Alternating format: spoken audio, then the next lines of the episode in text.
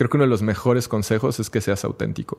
Definitivamente, cuando eres auténtico, en lo que sea que estés, un número uno, tu, la energía que requieres para ser auténtico es mucho menor que cuando no eres auténtico, porque las cosas fluyen. Número dos, creo que también cuando eres auténtico, puedo estar ahorita platicando contigo y va a ser lo mismo que si nos salimos y platicamos, que si ahorita hago una historia en Instagram, que si ahorita escribo, que si ahorita grabo un episodio. Creo que ser auténtico es uno de los mejores consejos que te pueden dar y es lo que más te va a mantener en paz y a ser honesto contigo mismo y con tu entorno.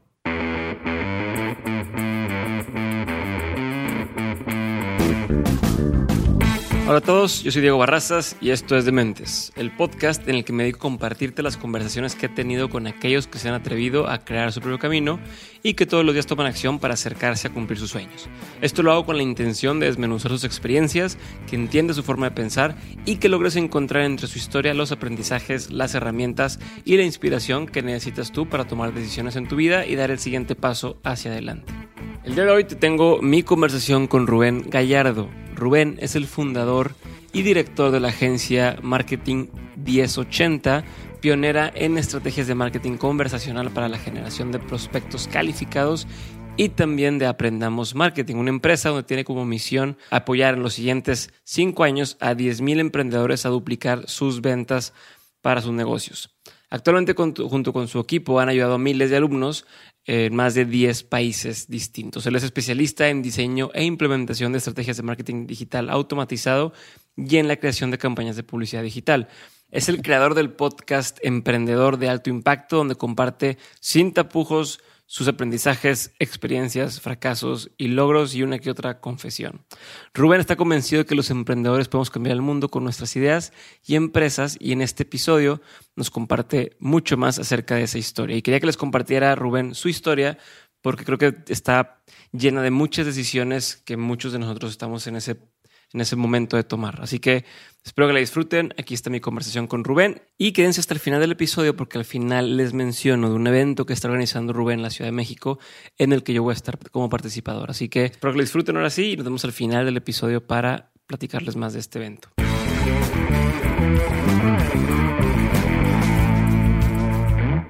Rubén, bienvenido a Dementes. Tenemos un rato de conocernos digitalmente. Eh, gracias a que me estuviste eh, insistiendo por ahí de que, oye, hay que platicar, hay que platicar. Y, la verdad es que no me arrepiento de nada de haber platicado. Eh, creo que, y eso es algo que, quiero a lo mejor aclarar en este momento. Mucha gente llega y, te escribe, no nada más a mí, sino en general, oye, quiero que hagamos algo juntos. Creo que podemos hacer colaboración. Y cuando les dices, ¿en qué? No, pues no sé, güey. O es que estoy empezando una cosa. Y lo que me gustó es que tú llegaste y dijiste, a ver, güey, está A, B, C, D yo hago esto, veo que tú haces esto y te puedo aportar así, así. Dije, no mames, a huevo, ¿qué hacemos? No, me estás haciendo la chamba. entonces, pues bueno, gracias por estar aquí el día de hoy. Más adelante lo haremos, pero gracias por invitarme también al, al evento este que, vamos a estar asistiendo más tarde. Entonces, quiero que la gente conozca tu historia, güey, porque más o menos me la sé, más o menos me has platicado pedacitos, pero sí me hace bastante interesante cómo llegaste a donde estás el día de hoy. Así que, ¿dónde quieres empezar, Carlos? gracias, Diego. Y, quiero primero mencionar de, lo que decías tú ahorita. Creo que sí, muchas veces estamos buscando esas oportunidades con otras personas o ves que puedes tal vez tener algún tipo de colaboración. Y oye, güey, creo que podemos trabajar juntos. Y luego, ¿qué quieres hacer? Y yo he visto que la manera en la que puedes hacerlo es siendo mucho más específico. Creo que eso es lo que ha hecho que estemos sentados en esta mesa. Sí y ver de qué manera yo te podía agregar valor, güey. O sea, nunca llegué a decirte, oye, Diego, este, quiero salir en tu episodio. No, o sea, vi, te dije, Diego, te puedo ayudar en esto, te puedo ayudar en esto, te puedo ayudar en esto, creo que puedes mejorar en esto, tal, tal, tal. Y bueno, pues aquí estamos. Y sí, güey, pues la historia es, es larga, aunque no tan larga, tengo 30 años, nada más. Entonces, pues verá, eh, te estaba platicando hace rato, más o menos de qué trataba este asunto. Yo estudié ingeniería industrial Tal vez para los que ya me conozcan no entiendan qué tiene que ver, porque ahorita tengo una empresa donde hacemos capacitación de marketing digital y una agencia. Yo estoy en ingeniería industrial. ¿Por qué? Es algo bien curioso. En mi familia todos son ingenieros de... Mi papá es ingeniero, mi mamá es ingeniera, mi abuelito, que es importante en la historia, más adelante es ingeniera. Y yo decía, bueno, pues yo también quiero ¿Abuelito ser ingeniero. abuelita? Abuelito, mi abuelito ah, paterno. Ok. Y el... No, es cierto, mi abuelito mate... El abuelito... El papá de mi mamá. sí, sí. Entonces, yo decía, huevo, yo tengo que ser ingeniero, yo quiero ser ingeniero. No tengo nada en contra de los licenciados, ojo, pero dije, yo quiero ser ingeniero. Y entonces, cuando voy a la UP, yo estudié en la Universidad Panamericana, en el campus Ciudad de México, habían tres opciones porque hice mi examen para beca.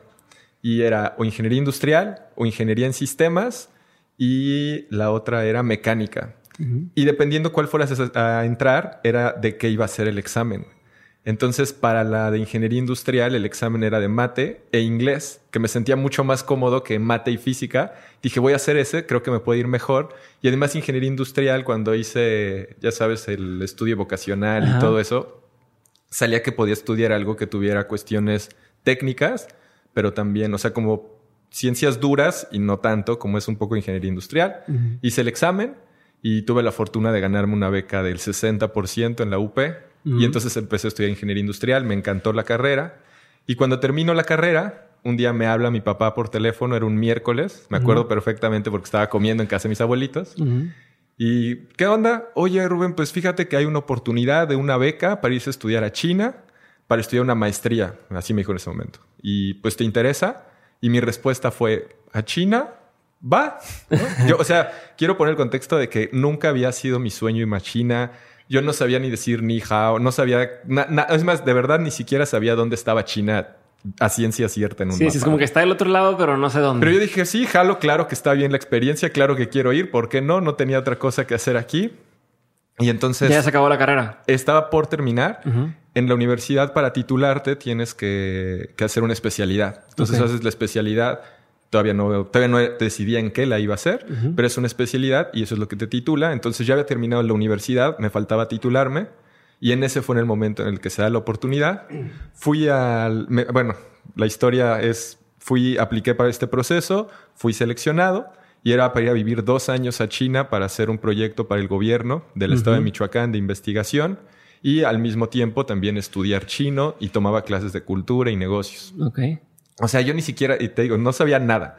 Entonces imagínate, llegas a China y de lo que más me acuerdo cuando llegué a China, nos bajamos en el aeropuerto y vi un Burger King al lado izquierdo y dije, ah, bueno, esto no es tan diferente, ya sabes. Pero después, cuando llegamos a la universidad, hacía mucho calor, entonces percibí el olor que salía del, restaurante de la universidad y dije, esto es muy diferente.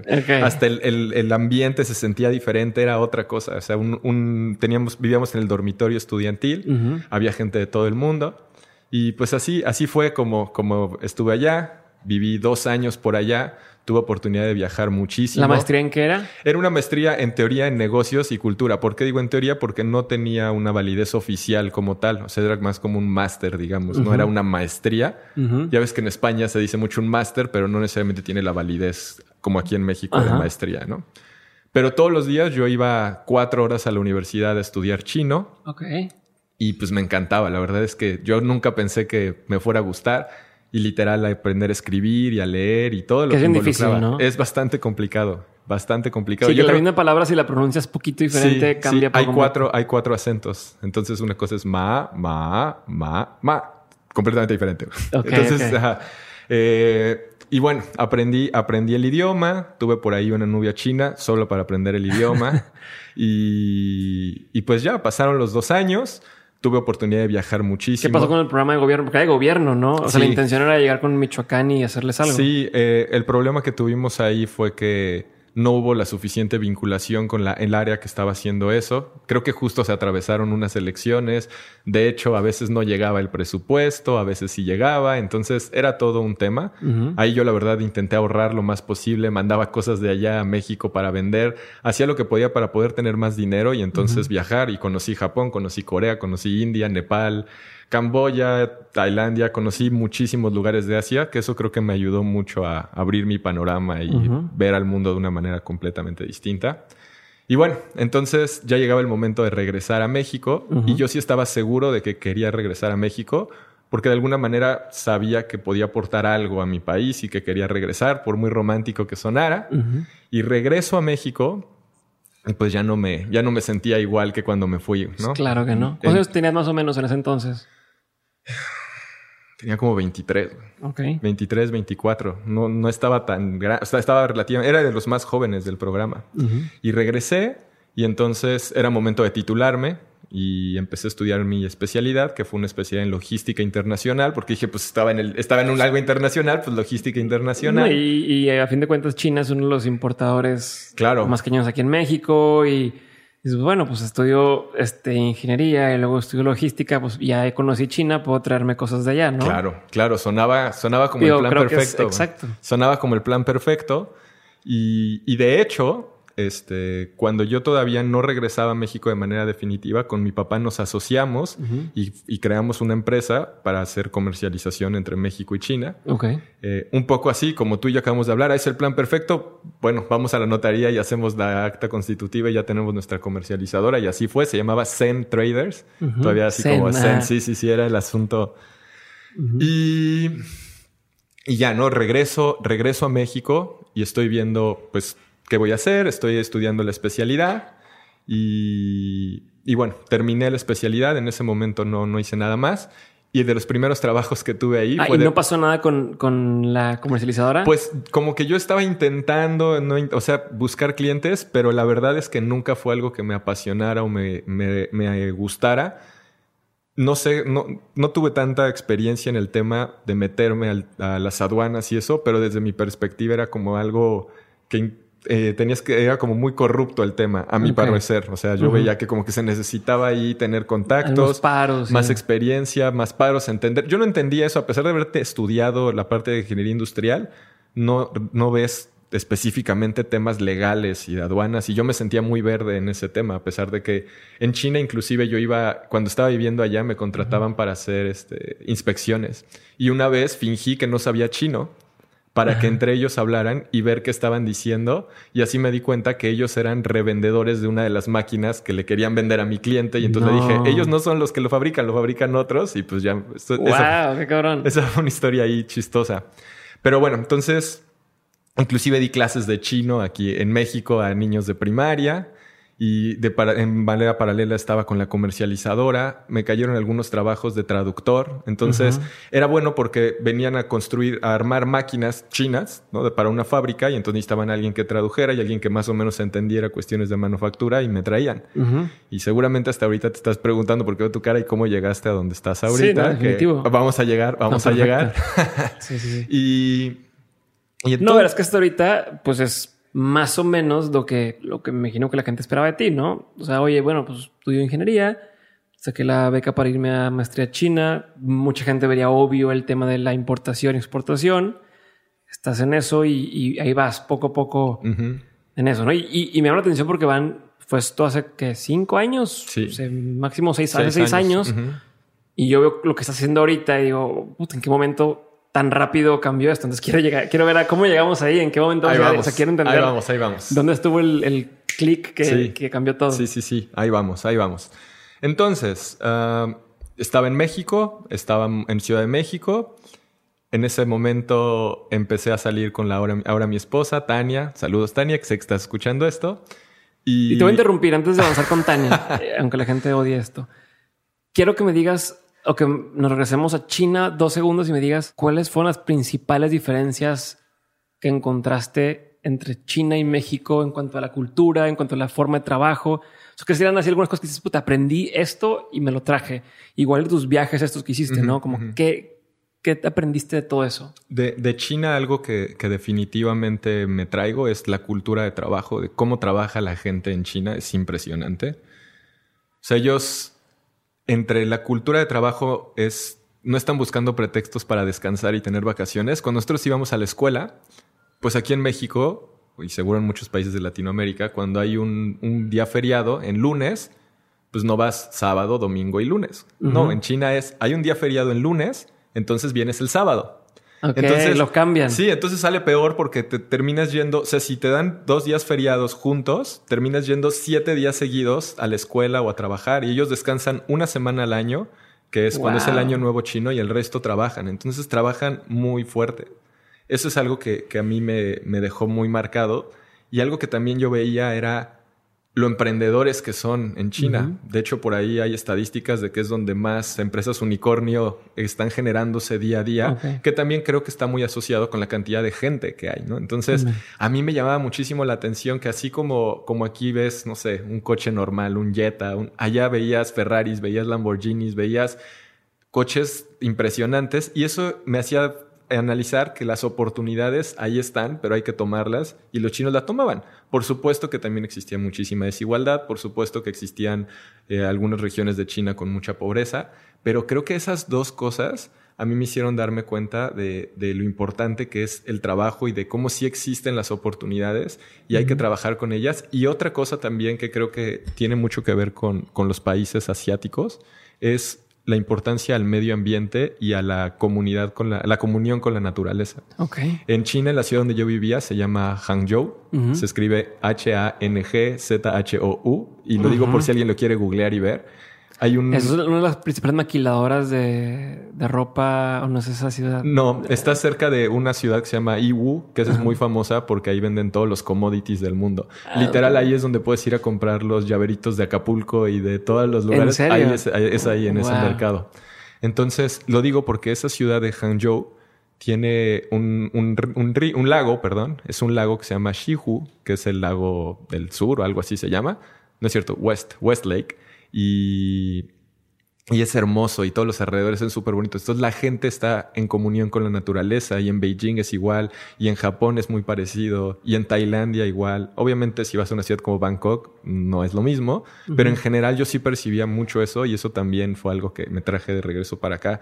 La gente allá sale a las montañas a caminar y ese es su, su espacio de recreo y ves a señoras de 70 años subiendo montañas tres horas y bajando y, les gusta y eso es lo que hacen. Entonces como que esas cosas sí me marcaron y por supuesto darte cuenta, y esto creo que es algo bien interesante y en algo que no, no he mencionado, pero que tu religión la define tu geografía. Eso me, me abrió los ojos impresionantemente vivir allá porque nosotros mexicanos, la mayoría de los que escuchamos esto, latinos, somos católicos y no pongo en cuestión la religión ni nada, pero yo me di cuenta de que allá no eran católicos. Allá eran, inclusive en China como que no es muy clara la religión, podemos decir budistas, taoístas, o cuando era Navidad era como un día más. Y, era bien interesante. Ahora, es como cuando llegas a China, bueno, cuando tienes algún compañero coreano en, ahora que está mucha gente aquí en México de Corea y les dices, ah, sí, Santo Claus, de que, de que, y que te digan qué es eso o por qué te cae el 20 de que, ah, sí, es cierto. O sea, la, cultura, o sea, cosas que doy por hecho. E incluso aquí mismo en México, a ver, tengo amigas que vienen de, de Morelia, por ejemplo, y ellos, Santo Claus, Santa Claus es gringo, güey. Nosotros tenemos a, a, los Reyes Magos o, o, al Niño Dios o quien quieras en cualquiera de las de estas. Y que uno daba por hecho que todo el mundo viene Navidad, Santo Claus y demás. No me imagino que es parecido a lo que tú viviste, de que tú tienes algo que dabas por hecho y que llegaste y dijiste, ay, güey, no todos. Claro. Y eso me hizo, o sea, eso me lo traje a cuestionar muchas de las cosas que damos por hecho. O sea, yo daba por hecho que todo el mundo celebraba Navidad, yo daba por hecho que todo el mundo pensaba igual, o sea, y te das cuenta que existe otro mundo allá afuera. Y, y eso, eso fue algo que a mí me dejó muy, muy marcado y que a la fecha hace que me motive a seguir viajando y a seguir conociendo nuevas culturas. O sea, con Tania nos encanta viajar a lugares diferentes. O sea, nos gusta, no, ya decimos que queremos ir a Europa cuando estemos viejitos porque pues ahí sí está padre, pero es muy similar a la cultura. Ahorita queremos ir a las cosas más extrañas y más diferentes, justamente para darnos cuenta de todo esto y poder expandir nuestra conciencia y darnos cuenta de más cosas. Y hablando de Tania, justo estás empezando a contarme de Tania, que dijiste, regresaste a México, dijiste, ¿sabes qué? Algo está raro aquí y en la par conociste a Tania. Sí, bueno, ya la conocía, ya la conocí. Ahora mi esposa, en ese entonces no. Y yo tenía otra novia, corté con mi novia y dos días después eh, hablé con un amigo en ese momento y le dije es que quisiera volver a salir con... Bueno, quisiera salir con Tania porque nunca habíamos salido. Y me dijo, güey, pues háblale o invítela a salir antes de que otra vez te la ganen porque tres o cinco años antes a mí ya me gustaba. Y entonces dije, pues sí, lo voy a hacer. Le mandé un mensaje de, oye, vamos el, el jueves, va a haber una proyección de Cinema Paradiso en las Cibeles, ah, en unas pizzas. Vamos. Me dice sí, pero ella pensó que iban a ir todos porque ella es, ella es hermana de uno de mis mejores amigos, de Joaquín, que seguro también va a escuchar esto. Y entonces, pues sí, vamos. Y llegué por ella y ella, yo creo que cuando subí al coche esperó que iba a haber alguien más o que venían en el coche de atrás y pues nada más éramos nosotros dos. Y ya fuimos a las pizzas, ahí este, de hecho se estaba celebrando el Día del Vecino en la Roma Norte, ni idea de que existía la festividad, pero por eso fue. Y la pasamos bien, eh, comimos la pizza, después nos fuimos ahí enfrente a la cervecería, empezamos a, a, platicar y esa fue la primera vez que salimos, ¿no? Entonces, después de algunos, de, de, un tiempo de estar saliendo, fuimos novios, obviamente tuve que decirle a su hermano antes de que ella le dijera que estaba saliendo con su hermana, etcétera. No hubo problema, no pasó a mayores. Y entonces llegó un punto en el, que, en el que queríamos irnos a vivir juntos y no sabíamos a dónde. Y dijimos, bueno, a ver aquí en México y todas las opciones eran muy caras, no nos encantaban como te digo, yo regresé de China y no me, no me, o sea, yo en China andaba en mi motito eléctrica y, y podía ir de un lado para otro, podía sentir, no, no, me sentía con miedo en la calle de que me fueran a asaltar, a ah, robar, a nada. Pues no, en China es muy seguro. Entonces, eh, yo dije, bueno, pues, ¿a dónde nos vamos a vivir? Empezamos a buscar. Dijimos, oye, pues vámonos a vivir a Colima porque salía en el top uno de los lugares para vivir de México. Nunca habíamos ido a Colima, pero decían que era lo mejor, entonces vámonos a Colima. Y coincidió con que yo estaba entrenando para el maratón de Cancún. Fuimos a Cancún y corrí el maratón. También fue una locura. Imagínate en Cancún un maratón, el calor que hace, terminas, terminas hecho una sopa. Y nos gustó Cancún. Después de eso, al siguiente año, en Semana Santa, con, con, mi suegra y mi cuñado, nos fuimos en coches de la Ciudad de México, nos quedamos en casa de un primo de Tania por allá y nos dimos cuenta de cómo era la vida cotidiana, vimos que era mucho más barato, vimos que que se vivía bien ahí, que la calidad de vida era buena, que un trayecto largo eran 15 minutos, que pues había muchas oportunidades y que era un lugar que estaba en crecimiento. Y así fue como decidimos irnos a Cancún. Pero pues así, e, es, la decisión fue vámonos a Cancún y cómo o a qué, pues todavía no sabemos, pero ya sabemos dónde y que queremos irnos juntos. Entonces todavía estando en México yo le doy el anillo de compromiso. Pero, pero, pero pausa, para esto, ¿qué trabajabas? ¿Qué hacías? ¿De qué vivías? ¿Cómo estaba todo? O sea, creo, creo, es que no me acuerdo exactamente, pero creo que ahí lo que yo estaba haciendo era, daba clases de chino en ese momento. O sea, todavía no empezaba lo de aprendemos marketing. No, no, no, no, nada, nada, nada de aprendamos marketing, nada de agencia, nada. O sea, ahí todo esto del marketing digital me llamaba la atención, pero creo que hasta ahí, ¿no? O sea, siempre me ha llamado la atención como la, la manera en la que los negocios hacen su publicidad, porque me acuerdo que cuando era niño, eh, tal vez si alguien de Morelia va a ubicarlo porque hay una taquería que se llama Tacópolis, la ciudad del taco. Y entonces yo una vez de niño se lo dije a mi papá o se lo dije a alguien, pero ellos no sabían que existía esa taquería y dijeron, wow, qué buena idea. Y yo, ah, sí, gracias, pero no fue mi idea. Lo vi, pero, pero yo siempre observaba ese tipo de cosas y no me di cuenta hasta mucho después. De hecho, de niño me gustaba ver infomerciales, es rarísimo, pero me gustaba ver infomerciales y entonces lo estaba viendo y yo decía, ah, y ahorita van a ofrecer que si te llevas, te puedes llevar otro más gratis. Y lo veía. Y yo, sí, y ahorita te van a ofrecer otra. Y entonces me gustaba ver eso como por el proceso por el cual pasaban a la gente. Y entonces, si llame ahora y las primeras 10 llamadas, me gustaba ver infomerciales. Ahora entiendo por qué, ¿no? Ya ves, ya ves que dicen que los puntos los puedes conectar más fácil hacia atrás, hacia atrás que hacia adelante. Entonces, ¿Qué hacía? Estaba dando de clases de chino en una escuela, creo, y también tenía la comercializadora, que realmente de comercializadora creo que lo más que importamos fue un, un pallet de, de, frascos para unos, unos cosméticos y nada más. Y después de eso nos fuimos a, como dices, ¿qué estábamos haciendo en ese momento? Estaba, estaba yo trabajando en, en esto, por eso fue que nos fuimos en Semana Santa, seguramente yo tenía vacaciones de la escuela. Y decidimos que nos queríamos ir y pues nos vamos a ir.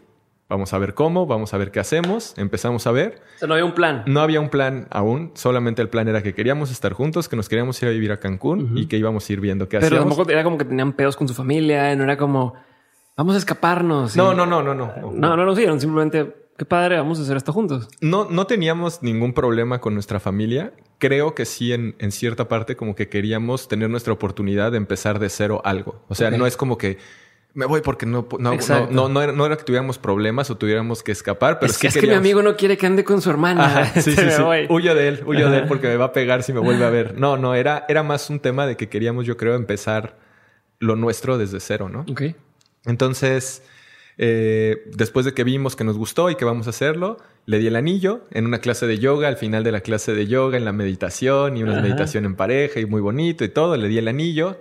De hecho, ahí fue las primeras vacaciones juntos que tomamos, nos fuimos a Egipto, que fue una... Ella era la primera vez que viajaba, digamos, sola y fue una experiencia increíble para los dos, pero también como que la confrontó muy fuerte. Yo nunca había ido antes a un país musulmán. Y Egipto es un país muy musulmán. Entonces, imagínate subirte a un camión para ir de una ciudad a otra y puros hombres y todos la volteaban a ver y, fue una oh, experiencia, fue una experiencia bastante y nos tocó justo en Ramadán. Entonces vimos cómo es el Ramadán y, en un trayecto nocturno nos invitaron a romper el ayuno con ellos y nos dieron comida y cambiamos nuestra perspectiva. De, es, impresionante todo eso. Y bueno, eso fue. Y regresando de ese viaje, inmediatamente, pues ya, nos fuimos a Cancún. ¿Qué aprendiste de los musulmanes? Esas que este pedo así iba a ser, güey. Entonces, ¿qué aprendiste de los musulmanes? Güey? ¿Qué es lo que, qué, es lo que aprendiste de esta cultura nueva y específicamente estar viviendo en la época del Ramadán allá? Eh, definitivamente lo que aprendí yo como persona occidental es que tenemos muchos prejuicios que no son ciertos. O sea, ya después de haber ido a varios países musulmanes, después de haber estado también en Turquía, de haber estado en una mezquita y que nos explicaran y todo, yo ya cuando escucho un cántico musulmán no pienso en nos va a caer una bomba en cualquier momento. ¿Me explico? Eso fue lo que aprendí, a que tenemos muchísimos prejuicios de la gente musulmana. Y las películas que te ponen. Sí, sí, sí, no, no. Y, y que no, que no, que es gente buena y es gente que, que tiene una religión, o sea, que son muy religiosos y que tienen un motivo por el cual hacen las cosas de la forma que hacen y que sí, todo ese tema de terrorismo son extremos, como existe en cualquier religión, como existe en cualquier lado. Las cruzadas. En su claro, claro. Entonces, eso fue lo que aprendí, que, que, tenemos muchísimos prejuicios y que es gente religiosa y que tienen su razón por qué hacen lo que hacen y por qué separan a los hombres de las mujeres y nos lo explicaron en algún momento y, y está bien entender y respetar al final cada quien y creo que eso fue lo que aprendí. Ok, entonces continuamos. Entonces regresamos de los musulmanes a México y, y, entonces ya nos íbamos a ir a Cancún. Nosotros nos fuimos, yo vendí mi coche para tener algo de dinero para empezar allá y, y no, no, literal me acuerdo perfectamente que estábamos en el departamento de mi suegra, guardamos todas nuestras cosas en pues, un cochecito chiquito, un Mazda 2, todas nuestras cosas, nada más que habíamos nosotros dos adelante y lo que teníamos era el resto del coche con dos, tres maletas, no teníamos mucho.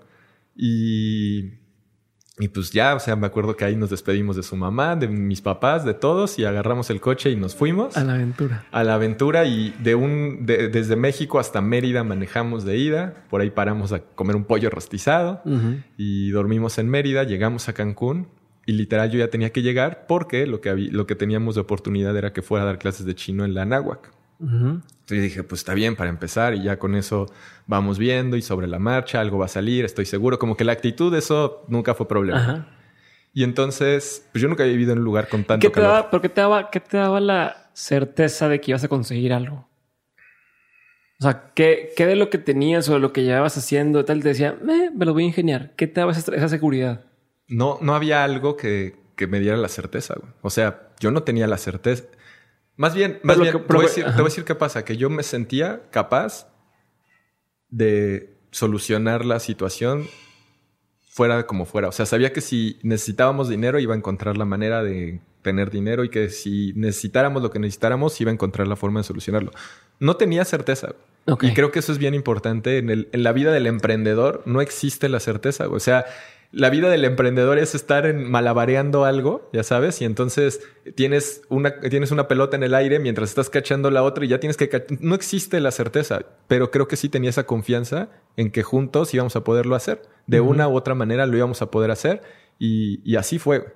Entonces, llegamos, yo nunca había estado en un lugar que hiciera tanto calor y entonces me puse mis pantalones de vestir. ibas a la clase, ¿no? Iba, iba, a la náhuac a decirles, oigan, ya estoy aquí para que vayamos a, para que puedan, para que vean cuando empiezo a dar mis clases de chino. Y pues resulta que llegué, llegué hecho una sopa, nunca había estado en un lugar con tanto calor. Poco a poco te acostumbras, eso se me hizo raro. Ahora ya no sudo como sudaba cuando llegaba. Y entonces llegué, al, llegué ahí, les dije, oigan, yo soy Rubén, vengo de, de México, ya había hablado con ustedes para dar clases de chino. Habían dicho que sí, que, que viniera cuando llegara. Y llego y me dicen, oye, pues fíjate que pues no va a haber clases de chino porque no se juntó el grupo. Y dije, híjole, pues bueno, ok. Entonces, pues tuve la fortuna de que también a la par estaba hablando con el director de la escuela de negocios y me contrató para poder dar una clase de negociación intercultural. Entonces estaba dando esa clase de negociación intercultural por un poco el background que yo tenía de haber estado en China, de haber interactuado con diferentes culturas, de saber tres idiomas, de etcétera, etcétera. y empecé a dar esa clase. Qué dato curioso, esa clase, uno de mis alumnos, que se llama Víctor, el día de hoy trabaja conmigo en Aprendamos Marketing. Ok. Entonces, ese fue un dato ahí curioso. Él dice que fue una de las pocas materias que valió la pena en la universidad. Tal vez lo dice para quedar bien, pero bueno, yo creo que eso fue algo interesante. ¿Cuántos años tenías aquí? ¿Hace cuánto de haber tenido como unos 25, 26, porque... hace cuatro años, cinco, Sí, cuando, Llegué, cuando llegamos a Cancún, hace cuatro o cinco años. Okay. Y entonces empecé a dar clases y a la par fue cuando dije, ok, necesito ponerme a hacer otra cosa para generar más dinero. Tania, eh, ella fue voluntaria en, en, el Teletón, en CRIT, en el Estado de México durante muchos años y quiso después trabajar. Entonces en Cancún aplicó para un puesto que había ahí, dentro de participación social se llamaba. Y entonces ya tenía un trabajo y eso, bueno, nos alivianó muchísimo porque ya teníamos un sueldo de donde poder sobrevivir y, poder mantenernos. Mientras, a ver, Rubencito, ¿qué se le ocurría, no? La verdad es que eso sí, Tania, Tania, Tania, siempre ha tenido fe ciega en mí. Ya hasta ve, hasta, hasta la voz. siempre ha tenido una fe ciega en mí en ese aspecto. Y, y entonces fue cuando, cuando estaba yo dando clases. Y, y dije, bueno, ¿qué puedo hacer? Porque yo tenía o sea, ya, ya platicamos, ¿no? La etiqueta de Rubén chino. O sea, imagínate que casi casi alguien quería importar fayuca de China, me contactaba. Alguien tenía... ¿Qué es fayuca para quien nos escucha otro país? fayuca es este ropa pirata, ropa que no es original o algo que no es original, que lo importan a México y entonces lo quieren vender. Entonces, si alguien quería hacer eso, me buscaba y entonces para ver si yo le podía ayudar. Obviamente no tenía ni idea de cómo hacerlo, pero me buscaba, ¿no? Si alguien estaba viendo una película en chino y no sabía cómo se llama, decía una palabra, ah, cualquier cosa que tuviera que ver con China era con Rubén, ¿no? Entonces, así era, así era porque era obvio, ¿no? Llevaba yo dos años viviendo allá, tenía mi comercializadora, etcétera, etcétera. Era como, claro, que la comercializadora, te digo, fueron mínimos los proyectos que hicimos. Entonces yo dije, bueno, tengo que, tengo que, fíjate, aquí es donde, por ahí ya viene el aprendizaje, tengo que hacer algo para explotar todo esto que tengo. O sea, nadie, pocas personas tienen la oportunidad de aprender chino. Pocas personas tienen la oportunidad de vivir allá. Hay que acordarnos que yo llegué a China por una casualidad de la vida, no porque haya sido mi sueño y nunca lo haya deseado yo, que fue una de las mejores experiencias de mi vida, sin duda alguna, pero nunca fue mi deseo o mi sueño eso. Entonces, yo dije, bueno, ¿qué voy a hacer? Y dije, ah, creo que es momento de que haga algo involucrado con la tecnología y con marketing o con ah, poner, yo quería poner anuncios en Facebook. Y dije, quiero, quiero ver cómo se siente eso y cómo funciona. Entonces fue cuando creé mi negocio de bisutería, que es bisutería, es joyería pues económica, no, no de piedras preciosas ni mucho menos. Y dije, ya sé, la voy a importar de China y así ya justifico para que cuando me pregunten mis papás o mis amigos, oye, güey, pero no te habías ido a China. Ah, sí, claro, pues es que la ya traigo mis cosas, ya está justificado y ya hago lo que yo quiero de venderla en línea. Entonces eso hice. La empresa, de hecho creo que hasta todavía por ahí está el Facebook, se llama Lucenti, L-U-Z-E-N-T-Y, de Luce en ti, que eso lo hicimos entre Tan y yo el nombre y diseñamos ahí el loguito y todo. Y lo empezamos a hacer y un poco mi filosofía en ese momento, que ese fue un error, si quieren ahorita hablamos por qué, pero un poco mi filosofía fue, voy a traer esto, estamos hablando hace casi cuatro o cinco años, y lo voy a vender por internet, pero yo creo que para que la gente sienta o piense que no es fraude, lo voy a vender muy barato, para que si es fraude sientan que no van a perder mucho. Ese fue el error después, ahorita platico por qué. Entonces eh, empezamos a hacer esto al principio no fue tan doloroso hacer el primer pedido, pero imagínate cuando ya se me acababan y entonces yo tenía que ir a ver el catálogo y elegir la pulserita y los aretes y el collar. Íbamos a alguna plaza, íbamos al malecón ahí en, en Cancún y entonces lo que pasaba era de que yo quería entrar a Shaza y a las tiendas de, de, mujer para ver qué había de joyería para que entonces pidiéramos lo mismo. Era horrible. O sea, no, para, para nada era lo que yo estaba no buscando. Gustaba. No me gustaba esa parte. Y, y quien, quien era la más feliz era Tania, porque ella era la que los escogía y casualmente, escogía, casualmente escogía a los que le gustaban, obviamente. Claro. ¿No? Entonces lo empecé a hacer, como te dije, vendí mi coche, entonces yo, como tenía una motito en China, me volví a comprar una moto aquí en México, pero a gasolina, y es muy diferente porque ahí en México no hay carriles para motos o para bicis, no era lo mismo, era muy inseguro. Y entonces iba todos los días a la oficina de correos a llevar mis tres, cuatro paquetitos que había vendido y regresar. Nada más en eso perdía como cuatro horas al día era súper desgastante, pero iba teniendo como algo de tracción, ¿no? Y eso me dio felicidad en su momento, pero ya cuando a final de año, después de hacer esto cuatro o cinco meses, me di cuenta de que había ganado, no sé, había facturado, no me acuerdo la cifra exacta, vamos a pensar, había facturado 200 mil pesos. Dije, wow, está bien, es, es un, buen, es un buen número, ¿no? Dije, que igual y nunca había vendido eso. Y dije, ah, pues está bien. Y después hice los números de cuánto había pagado de correos, cuánto tal, tal, tal, y 180 mil pesos. Y dije, me quedaron 20 mil pesos en seis meses de trabajo. Creo que esto no nos va a poder mantener por mucho tiempo. Tampoco me mega apasiona.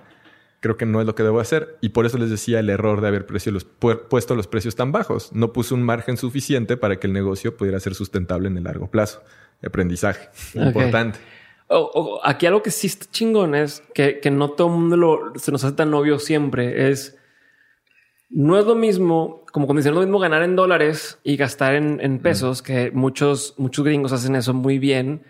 Ganan en Estados Unidos en dólares y luego vienen invierten acá en pesos y les alcanzan cosas gigantescas o se vienen a pasar vacaciones acá y entonces les rinde para una vacación mucho más grande.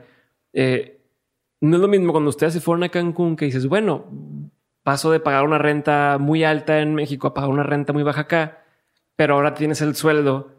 Cuando recién te cambiaste ya tenían el sueldo de alguien que gana ahí, entonces te, alcanza lo equivalente a eso. En cambio, pasas a, a un negocio en línea, que a pesar de que este a lo mejor no era el más exitoso, pero en su momento pasar a un negocio en línea, de pronto rompías esa barrera de, bueno, me pagan lo que se paga en el mercado aquí y puedo vivir aquí. Entonces es un movimiento muy inteligente el que alguien tenga un negocio en línea y viva en, un lugar donde el, el costo de vida es bajo porque puede hacer, puede hacer rendir mucho más el dinero. ¿Estamos? Sí, sí, definitivamente. Yo lo escuchaba de personas que viven en Cancún que dicen, con el dinero que yo tengo aquí en Cancún, vivo como rico, como millonario. Pero con este dinero en otra ciudad, Monterrey, Ciudad de México, yo viviría como cualquier otro. Y, y es bien cierto. Y creo que los negocios en línea te permiten eso.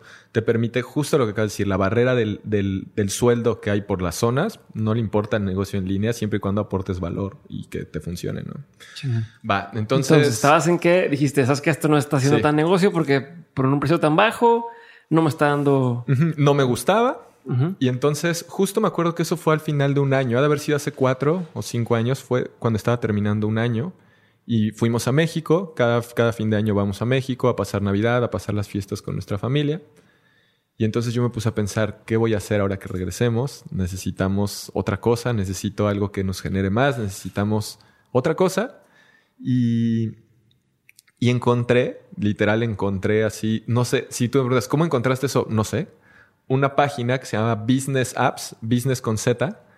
Y el modelo de ellos era muy simple, era tú pagas 300 dólares al mes y por esos 300 dólares tienes acceso a 30 aplicaciones. Aplicaciones móviles que tú le podías vender a negocios locales. ¿A qué me refiero? Por Imagínate ejemplo, que llegas con una estética, con un salón Hace- de belleza. esto hace cuatro años. Esto hace cuatro años. Llegas con un salón de belleza y dices, oye, mira, te voy a ofrecer que tengas una aplicación en la App Store y en Google Play de tu negocio para que la gente la descargue. Y cuando cuando vengan, les pongas una estampita virtual y entonces a las cinco visitas, la sexta visita tengan un manicure gratis. Cuando tengas una promoción, les puedas mandar una notificación push eh, para que vengan, ¿no? Y si están en cierto radio.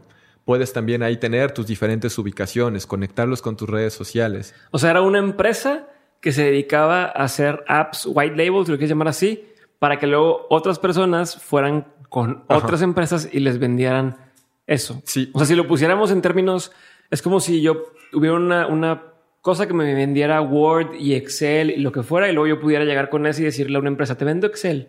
O te ayudo a que tengas tu Sí, Excel. Haz sí, de sí, sí, cuenta. como, como un white label de un software. Y entonces yo tenía acceso a 30 aplicaciones. Y ellos lo que te dicen en el modelo de negocio es, ok, tú tienes acceso a 30 aplicaciones, cada una virtualmente te cuesta 10 dólares al mes, tú puedes cobrar un fee de 100 dólares al mes por cada app y entonces estás generando 3 mil dólares con 300 dólares y de ingreso pasivo. Y además en el modelo de negocios te sugieren que cobres un fee inicial por la configuración de la app. Entonces, pues ya Se con eso se paga y creas un ingreso recurrente y sonaba bien. Y, y yo dije, eso me gusta, voy a intentarlo. Y tenían un free trial de 14 días. Entonces dije, ah. Tengo 14 Sí. días para hacer funcionar este Así pedo. es, así fue, así fue. Entonces, y esto me abrió muchísimas puertas en Cancún. Ahorita te voy a platicar todas las puertas que me abrió. Pero entonces viene, viene 14 días, pongo mi tarjeta y corre tiempo, vamos a ver qué hacemos. Podías construir demos de las aplicaciones, ¿no? Entonces, yo ya ubicaba una barbería en Cancún que estaba empezando a crecer, se llama Walls Barber Shop. Y entonces dije, estoy casi seguro que a ellos les va a interesar porque yo veo que hacen las cosas diferente a las demás barberías que hay aquí. Estamos hablando que hace cuatro años ese fenómeno que hay actualmente de que hay miles de barberías no existía, no era así antes. Entonces llegué, tuve la fortuna de que se la mostré a alguien que era muy cercano al dueño, que el dueño se llama Oscar. Le dije, mira, puedo hacer esto, sirve así, sirve así, la gente puede desde aquí reservar su cita, pueden hacer un sistema de lealtad, pueden mandar notificaciones. Me dice, sí, suena bien ven en la noche que va a estar Oscar para que se le enseñes. Entonces voy, se le enseño y me dice, este, sí, bro, está muy bien, me gusta. Eh, ¿Cuánto cuesta? Uh, no sabía cuánto costaba. Y dije, bueno, ya sé. Le voy a cobrar, le voy, le voy, a decir que la configuración inicial cuesta 15 mil pesos. Y que son que ¿cuánto estamos hablando en dólares? Como... Soy pésimo para... 700 ah, dólares. Pero soy pésimo. no, no, ¿cómo crees que 700 dólares? Eh, bueno, ahorita, ahorita hacemos la conversión. Por, por... Haz de cuenta, eran como 600 dólares. Pues ahí está, más o menos. Como 600, sí, no, casi, no, sé si ves, ves. Más bien yo se me fue. Ándale. Como 700. Sí, es cierto, como Es que para la gente que no, que va escuchando apenas de mentes, soy pésimo para las matemáticas. pésimo, por eso hago un podcast. Como 700 dólares. Entonces yo dije, y le voy a decir que me pague la mitad al inicio y la otra mitad cuando la termine y con eso ya tengo los 300 dólares y todo lo demás que logre vender ya va a ser utilidad. Y le expliqué, pagas el fee inicial y de ahí este, tienes que estar pagando mes a mes. Creo que en ese momento elige 2.500 pesos, que son como 100, 120 dólares. y, y, ya, y él estaba por expandir su negocio. Y me dijo, oye, si lo quiero para más sucursales. Y yo dije, sí, para más sucursales, cada sucursal extra te cuesta tanto, no sé qué. Bueno, me paga mis 7500 pesos, perfecto. Dije, ahora, ahora sí hay que sacar utilidades de esto y construí demos de diferentes cosas, entre esas de un CrossFit que estaba cerca de mi casa y ellos estaban abriendo. Yo no sabía que estaban abriendo hace poco tiempo y llegué y les dije, oigan, tengo esto. ¿Les interesa tener una app de su negocio? ¿Cuánto cuesta? Les dije, ya sé, les voy a cobrar solamente 5 mil pesos de configuración inicial y el resto, porque se paga un fee mensual, creo que mi fee mensual lo puse como en 1500 pesos. Les dije, el fee mensual no me lo paguen y mejor déjenme venir a entrenar aquí. Va, está bien. Y entonces ya tenía CrossFit gratis, gratis, sí. Y... Yo hago mucho eso, ¿eh? La gente dice, pero es que esta persona no está pagando. No, pero estoy usando un servicio que me conviene a mí, que me sirve. Y pues sí me está pagando. Pues estamos intercambiando valor. No en, en pesos, pero... Claro. Pero es un intercambio. Claro. Y así fue. válido. Sí, y así fue. O sea, es un dinero que ya no tienes que pagar tú después. Y entonces tuve la suerte de que vio esa app eh, una señora de allá de Cancún que tiene un equipo de triatlón. Me dijo, ay, ¿qué haces apps? Y que qué moderno, no sé qué. O sea, además la gente me veía como un geek tecnológico, pero ojo, o sea, hacer una app era como hacer una presentación en PowerPoint con ese software. Sí, le cambiabas la imagen, los colores y ya funcionaba por sí solo. Sí, sí, sí. Y como se publicaba en, en, la tienda de Apple y en la tienda de Google, pues le daba un plus. Claro. Entonces me dice, oye, me interesaría hacer una para mi equipo de triatlón. Ah, está bien. Y entonces hacemos una para el equipo de triatlón. Ahí no entra el equipo de triatlón. la hicimos, me pagaba una mensualidad de 1.500 pesos, algo así. El fee inicial de como 10 mil pesos. Ahí ya le cobré. Creo que ese fue el fee que después empecé. Y dije, bueno, esto está ya agarrando ya tracción. No agarrar dinero, no, tienes que darle tanto seguimiento y, y ahí va, ahí va, ahí va. Entonces, después de esto, alguien que era parte de ese equipo de triatlón tiene un coworking en Cancún que se llama WorkPoint. Voy con él, me dice, sí, me encanta. Le dije, cuesta 10 mil inicial y luego 1500 al mes. Y me dice, no, a mí no me gusta estar pagando mensualidades. Le dije, ok, te lo intercambio por venir aquí a trabajar. Sí, está bien. Entonces ya tenía coworking y me pagó 10 mil pesos. Entonces ya estaba haciéndome ahí de, algo de dinero. Ya tenía coworking, ya tenía CrossFit, ya había pagado lo que debía este, a, la tarjeta y pues de ahí empezó, ¿no? Entonces, cuando ya llegué a este punto, fue cuando y, ya, y, creo que no hice mucho énfasis, pero aquí ya no tiene nada que ver con China. Fue en el momento en el que ya me quité esa etiqueta que yo mismo y mi entorno me había puesto de Rubén chino. Y ojo, o sea, la experiencia de China la amé y me encantó y todo estuvo increíble, pero hasta este momento no tiene nada que ver con China, absolutamente nada. Y creo que aquí es donde ya empecé yo a poder explotar un poco más el potencial y haciendo lo que a mí me gustaba. O sea, dejaste de tratar de llenar ese molde de la gente espera esto de mí o, la expectativa es que pues como yo estuve en China y soy ingeniero y tengo esta eh, especialidad en, logística, tengo que hacerlo. O sea, ya, ya dijiste, no, pues sabes que puedo hacer otra cosa. Sí, sí, güey. Así fue. Y entonces este, empecé a hacer esto de las apps. La, empresa se llamaba Appnízate, como de modernízate, pero con app. Y, y, fíjate, es curioso porque ese logo lo mandé a hacer en Fiverr y del azul de Apnízate es el azul que tiene hoy Aprendamos Marketing. Mm. Entonces, desde allá viene la herencia del azul de Aprendamos Marketing, que decidió una ucraniana que diseñó ese logo hace Por cuatro cinco años. dólares, ¿cuánto cuestan Fiverr, sí, no? Sí, sí, sí. Este, y bueno, estaba haciendo esto de las aplicaciones y ya iba más o menos funcionando, avanzando, pero sí me costaba trabajo vendérselo a los negocios. Porque yo llegaba a un negocio y entonces les quería vender la aplicación y no tenían ni una página web o no tenían ni siquiera un Facebook o no tenían clientes. O, o lo que yo les quería cobrar era lo que ellos facturaban en una semana. O sea, no, no hacía sentido lo que yo quería vender para el mercado en el que yo lo quería vender. Y entonces dije, ok, ¿qué puedo hacer diferente? Y a la par de esto empecé a capacitarme en internet, empecé a ver cursos, empecé a aprender lo más que pude aprender. Y si quieres, ahorita entramos como a ese punto. Y, y entonces dije, ¿sabes? Yo creo que más bien lo que la gente necesita son clientes. Y la app en sí misma es difícil que te dé clientes. Es una buena estrategia de lealtad, Sí. pero no para traer nuevos clientes, que es lo que necesitan la mayoría. Entonces dije, bueno, ¿qué voy a hacer? Sí, no todos los negocios necesitan una app, No. pero todos los negocios necesitan clientes. Así es, así es. Entonces dije, bueno, existe, y estamos hablando hace cuatro años, y creo que esto es todavía, al día de hoy pasa muchísimo, que llegan agencias o no agencias o personas que te dicen, oye, yo te, te llevo tus redes sociales. ¿Y qué pasa? El dueño de negocio se siente con la responsabilidad de que alguien le lleve sus redes sociales. Y estoy haciendo comillas en el aire porque te llevo tus redes sociales, tú puedes entender una cosa, yo puedo entender otra y la otra persona otra. O sea, alguien puede pensar que te llevo tus redes sociales es te voy a hacer cinco posts a la semana de X cosa. Y otro puede pensar que significa que me contestes mis mensajes. Y otro puede pensar que significa que te haga... O sea, cada quien entiende Sí, cosas sí, diferentes. es, es muy, muy vago. el- Entonces lo que yo dije es, la gente necesita clientes, vamos a hacer eso, vamos a darles clientes. Entonces, eh, ahora lo sé que eso así se llama, pero lo que hice fue crear una agencia de lead generation, que era generar prospectos para los negocios. Leads, generar Ajá, leads. leads, generar leads, generar prospectos para los negocios. Y eso era más fácil de vender. Y entonces aquí viene la historia y voy a, a unirlo por por qué mi abuelito es importante en esta historia. Qué bueno, porque tenía apuntado aquí. Dije, si no llega, Sí, le voy a No, preguntar. sí lo voy a decir. Aquí es donde entra. Y cuando yo voy empe- estoy empezando la agencia, mi abuelito había fallecido meses antes. Él para mí, mi, mi, pa- mi mamá y mi papá me tuvieron a los 20 años. Entonces me criaron mis abuelos. Obviamente mis papás también, pero mis abuelos fueron muy importantes en mi vida. Mis abuelitos, porque saben enojar que les diga abuelos, les gusta abuelitos. Entonces cuando él falleció, pues para mí fue como si se hubiera muerto mi papá. Mi abuelito, Rafael Lobato, él fue pionero de la computación en México en los años 80. Él tenía una empresa que se llamaba PC Lobo. Yo me apellido Gallardo Lobato y el Lobato es su apellido. Entonces se llamaba PC Lobo la empresa.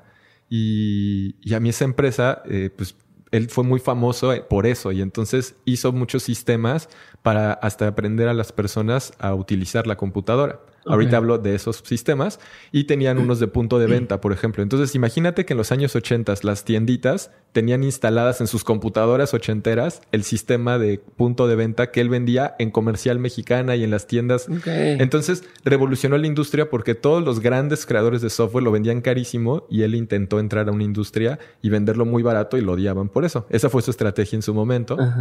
Entonces el punto es que para mí él representó algo muy importante en mi vida y su empresa se llama PC Lobo y un día me dice, Rubén, ¿tú sabes cuál es el NIP de mis tarjetas de crédito?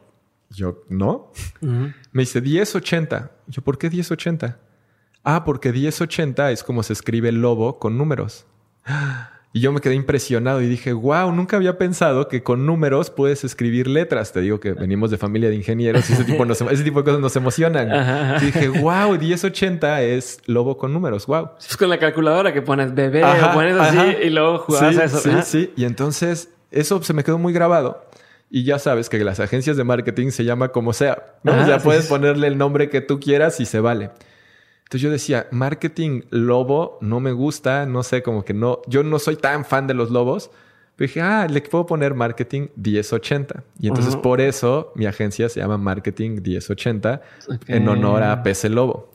Y dentro del software que ellos hacen o que ellos hacían, habían unos que llaman Aprendamos MS2, aprendamos lectura labofacial, porque había una terminación que era el punto MOS. Entonces era aprenda.mos. MOS, claro. Y por eso cuando nació Aprendamos Marketing, para mí era obvio que se iba a llamar Aprendamos Marketing. Y entonces todo esto es como Eso es mi un manera, tributo, mi manera, mi manera en continuar con su legado y un tributo hacia él que, pues desafortunadamente no lo pudo ver en vida, pero estoy seguro que aquí nos acompaña de alguna manera. Entonces, Ok, entonces ahí, ahí vamos. O sea, llevamos, ahí nace la primer agencia ya versión de lo que es hoy. Sí, O sea, sí. y dijiste, ok, las- los, lo que necesitan mis clientes. O sea, bueno, te duró hasta cierto punto el, el chistecito que así de Sí. le doy apps a la gente para sus negocios. Y de pronto la gente entiende que no necesita solamente una app, necesita clientes. sí. A la par están estas personas que le dicen, te llevo tus redes sociales y que les venden posts de buenos días, este Cancún y este frases motivacionales y que creen que con eso se va a vender. Sí. Pero no, con eso llenas un feed de Facebook, pero no pasa nada más. Sí. Y entonces dices, ¿sabes qué? Voy a abrir una agencia que se encargue de traerle clientes. O sea, mi objetivo principal es traer prospectos de cliente a la empresa. Sí, de hecho nuestro nuestro eslogan era conseguimos clientes para nuestros clientes. O sea, era algo muy obvio y muy natural, pero las agencias no hacían eso. No. Entonces, Y hasta la fecha, ¿eh? muchas no lo hacen. entonces sí, sí, sí, yo lo sé. Entonces, ese era nuestro eslogan, conseguimos clientes para nuestros clientes. Y debo de ser honesto, al principio hacíamos lo que fuera. O sea, tú llegas y, ¿me haces una tienda en línea? Sí. ¿Me haces mi página? Sí. ¿Me haces una app? Claro. ¿Me haces...? O sea, la, la versión anterior de la página hacíamos todo. Y poco a poco aprendí que es mejor empezar a especializarse en algunas, en algunas cosas. Entonces, lo que hicimos ahí en Marketing 1080 fue empezar. Ahí fue cuando llegó Ilse, que fue la primera empleada de Marketing 1080 que sigue a la fecha aquí en Aprendamos Marketing. La vas a conocer ahora en el. Congreso. Ilse llegó de 19 años, 20 años, llegó súper chiquita. Ya también ella tiene su historia, que llegó a Cancún y solita y si no, y yo dije, necesito a alguien que me ayude porque esto va a crecer pero pues necesito un becario, tampoco puedo pagar mucho dinero. O sea, porque aquí no creas que yo estaba generando mucho dinero, generábamos para vivir y, y nada más, ¿no? O sea, no teníamos mucho más, pero necesito ayuda, necesito a alguien. Y entonces fui a, a la universidad, al Tec Milenio de ahí de Cancún, tenían un programa de becarios, me dijeron, literal, hay una chica, ya empezó, pero hay una chica que no tiene y si no consigue a alguien ahorita va a perder el semestre. Wow. Entonces yo dije, bueno, pues a ver, mándenme la, la entrevisté y pues resultó que, pues sí, está bien, está bien. Y pues a la fecha de, de sigue trabajando conmigo y hoy es uno de mis brazos derechos en todo lo que, lo que hacemos. Wow. Entonces, así la vida me ha ido, me ha ido dando esas... ¿Y ella estaba perfilada para eso? O sea, ya- o, fue, o fue algo que se fue dando sobre la marcha. Ella, ella estudió marketing, o sea, ella estaba estudiando Te, te marketing. digo porque, la- o la razón por la que te pregunto es porque quiero entender si para ti alguien se puede hacer, ¿sabes? O sea, como dices, es que conseguiste al perfil No. ideal que iba a ser todo para tu empresa, o más bien sobre la marcha fue creciendo con la empresa y adaptándose a lo que tenía que haber sido. O sea, Sí. es como por ahí mi pregunta. Sí, súper buena pregunta. Yo lo que Sí, he visto estoy con mi- cabrón. lo- Estoy. Eh, mi, mi experiencia en eso es que, y también en el negocio que yo estoy, o sea, es un negocio que no existen muchos estándares. Es que la gente se hace, no nace, ni, ni llega ya sabiendo lo que yo necesito. O sea, Ilse y la gente que trabaja en mi equipo, incluyéndome a mí, nos vamos formando día a día en lo que necesitamos. O sea, yo no creo que, que exista el día de hoy una carrera que les vaya a aportar lo que yo necesito que sepan para cuando lleguen a trabajar conmigo. Entonces, Es como escoges. eh, hoy he aprendido a escoger más por aptitud, más, perdón, más por actitud que por aptitud. O sea, hoy escojo al que veo que tiene toda la actitud de trabajar, toda la actitud de aprender, a los que van de acuerdo a los valores que tenemos dentro de la empresa. O sea, tenemos valores súper fuertes de el aprendizaje constante, de ser flexibles, porque hay gente que no le gusta que, o sea, por ejemplo, trabajar conmigo es, llego hoy y hoy te voy a decir, hoy es verde. Y tal vez hoy en la tarde lo estoy pensando, lo estoy pensando y mañana llego y, no, ¿saben qué? Me equivoqué, no es verde, va a ser rojo. Y deben de estar dispuestos a ese cambio. Y hay gente que no le gusta y es válido. No todo mundo tiene, le gusta eso. Y no, pero esa gente que tiene ese tipo de, de drive, ese tipo de empuje. bueno, dímelo a mí. A Alina le digo un día, Alina es, es, eh, una chica que me ayuda con el tema, está en el equipo de mentes y ella se encarga de, por ejemplo, los PDFs que ha descargado la gente últimamente de, de cómo se realizan tus proyectos y eh, el otro de los, los libros más recomendados, ella los hace, pero ella le digo de un día para otro, oye, se me ocurrió esto, me lo hace y luego ese mismo día digo, oye, mejor no, mejor así y de que chingale en la madre. Sí. Me da pena, pero es muy buena ella para adaptarse y para decir justamente, va, lo corregimos y con una actitud tan chingona que digo, bien, o sea, hasta Gracias, güey. Gracias por, estar parte del equipo de mentes. Yo he sido muy afortunado de, encontrar y todo el equipo, es así, ¿eh? Todo mi equipo es así. Es que eso es eso y, no llegaron. Bueno, llegaron siendo así porque esa es una forma de ser. No es no es que lo aprendas en algún lugar. Así eres. Y he aprendido también que he contratado a veces personas por otros motivos y ya después no va con, con, la, con la, los valores. Creo que es más importante eso. Que eso fue algo que ya me estoy adelantando un poco, aprendamos marketing, pero cuando me di cuenta de, la importancia de eso fue cuando de verdad sí creamos los valores y dijimos, ok, estos son nuestros valores, estos somos. Y entonces en función de eso es como empezamos a contratar a la gente y lo primero que yo hago con una persona cuando lo estoy entrevistando es pongo la hoja, mira, aquí están nuestros valores, son estos, estos y estos. Y ya sé que me los vas a preguntar, pero no me los sé de memoria. ¿eh? Así no, que... no te lo voy a preguntar. ah, bueno. Entonces son estos, estos y estos. Y entonces yo les pregunto, a ver, uno de nuestros valores es persigue el conocimiento de manera constante. ¿Cómo? Platícame una circunstancia en tu vida en la que hayas hecho esto. Entonces me acuerdo de Jorge, que es el, el que hace toda la parte de edición de video y graba. Me dice, ah, no es que a mí me gusta ver películas todos los días porque yo sé que cada película es una nueva historia. Chingón, eso es lo que estoy buscando. O sea, estoy buscando gente que tenga esa actitud, que tenga ese empuje hacia hacer las cosas. Igual, José Luis, otro chavo que acaba de entrar, que justo es el que me ayuda a mí a editar el podcast y todo. Igual, o sea, tienen esa actitud cuando los entrevisto y les digo, mira, este es el valor, cuéntame una historia y me cuentan algo, eso es suficiente para mí porque yo sé que lo demás lo pueden ir aprendiendo. Hola, soy Diego otra vez y ya sabes que en menos de un minuto regresamos con el episodio, pero antes quiero hacerte una recomendación. Si estás escuchando este podcast, existe una gran posibilidad de que seas el tipo de persona que esté involucrada en muchísimos proyectos al mismo tiempo, que busca formas de ser más creativa, que sabe que su salud es clave y que no solamente sueña con hacer cosas chingonas, sino que ya las empezó a hacer. Si, si eres ese tipo de persona de la que estoy hablando, entonces te recomiendo que pruebes Hack de Nutrox, un suplemento que a mí me ha ayudado a mantenerme al 100 y que tiene a mis amigos preguntándome que cómo es posible que me rinda tanto el día. Tomar hack a mí me ha servido para entrar mucho más rápido en ese estado de flow, o al menos es la forma más fácil que encuentro yo para describir cómo me siento. Y si alguna vez te has sentido así, entonces ya sabes a lo que me refiero. Si no, entonces pruébalo para que veas de lo que estoy hablando. En nutrox.com, n o o t r o x.com y usando el código de descuento de mentes obtienes un descuento del 20% en tu primera compra. Así que ya lo sabes, chécalo y seguimos con el episodio. Claro. y me gusta ahorita, digo, no tiene que ver con esto, pero ahorita dijiste, estos somos. Cuando dijiste, escribimos nuestros valores, es estos somos.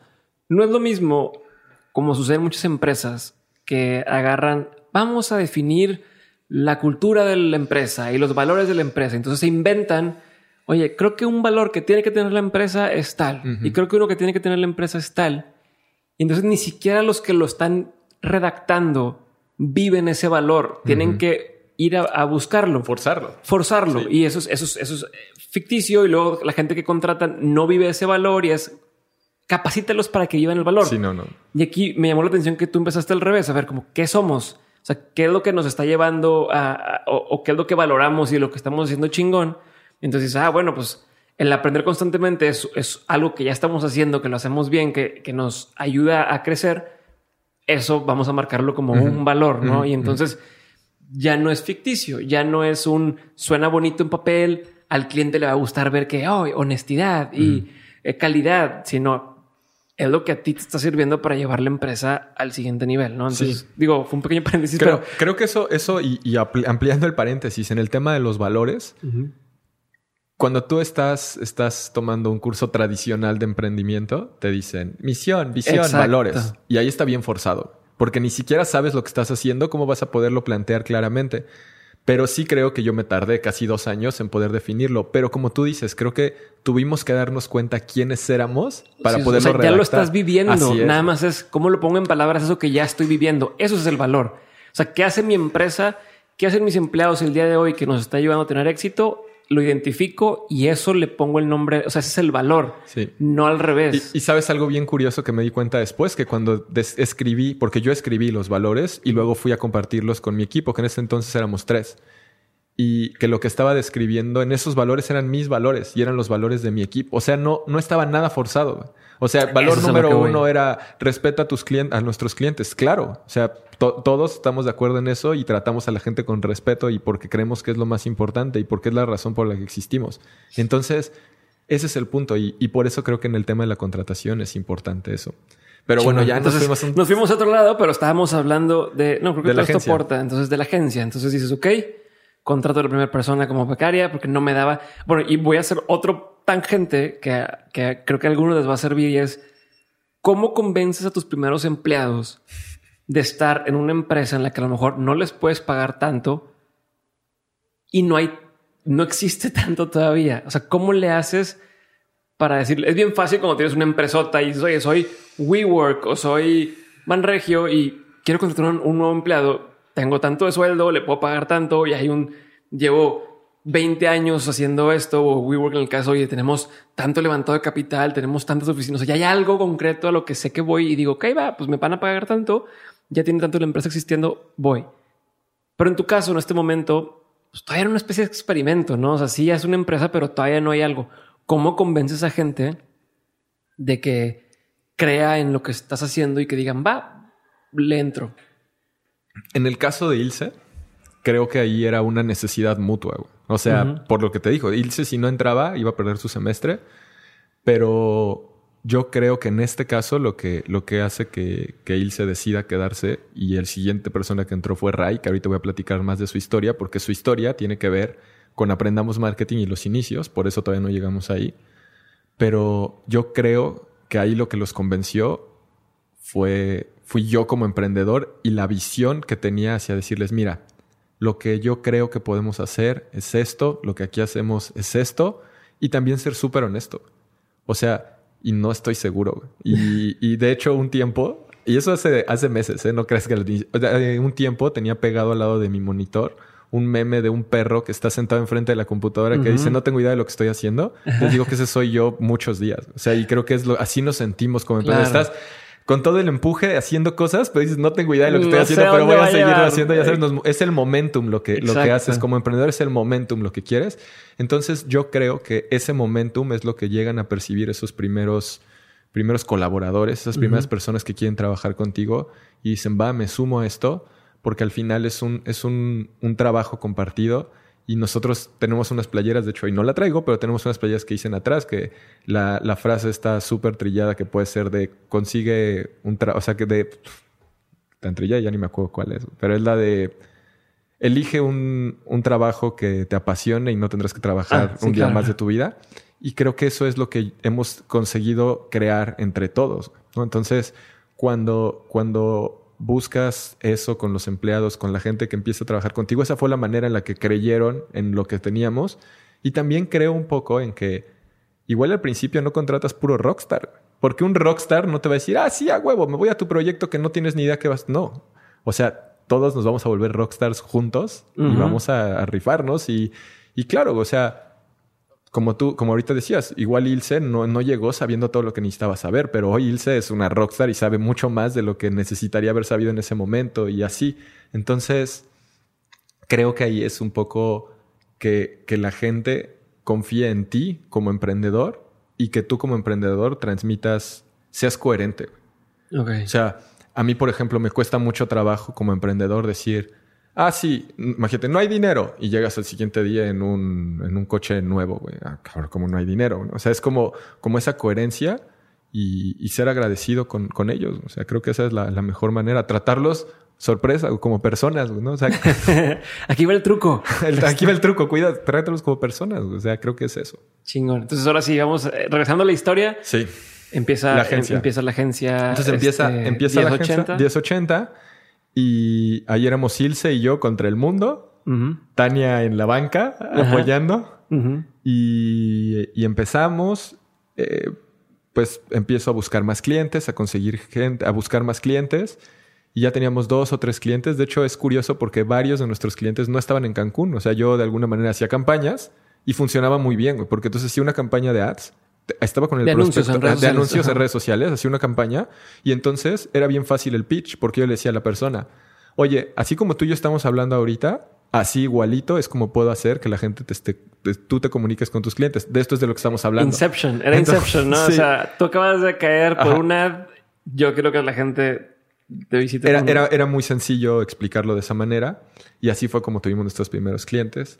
Y entonces, Perdón que te interrumpo otra vez, pero a ver, hasta eso quiero hacerlo que se note lo que está pasando, lo que acabas de decir ahorita, porque tú no tenías la necesidad de explicarle a un cliente, oye, te voy a ayudar a traer clientes porque él mismo vivía el proceso. O sea, él mismo se enteraba a través de un anuncio y te buscaba y se volvía tu cliente.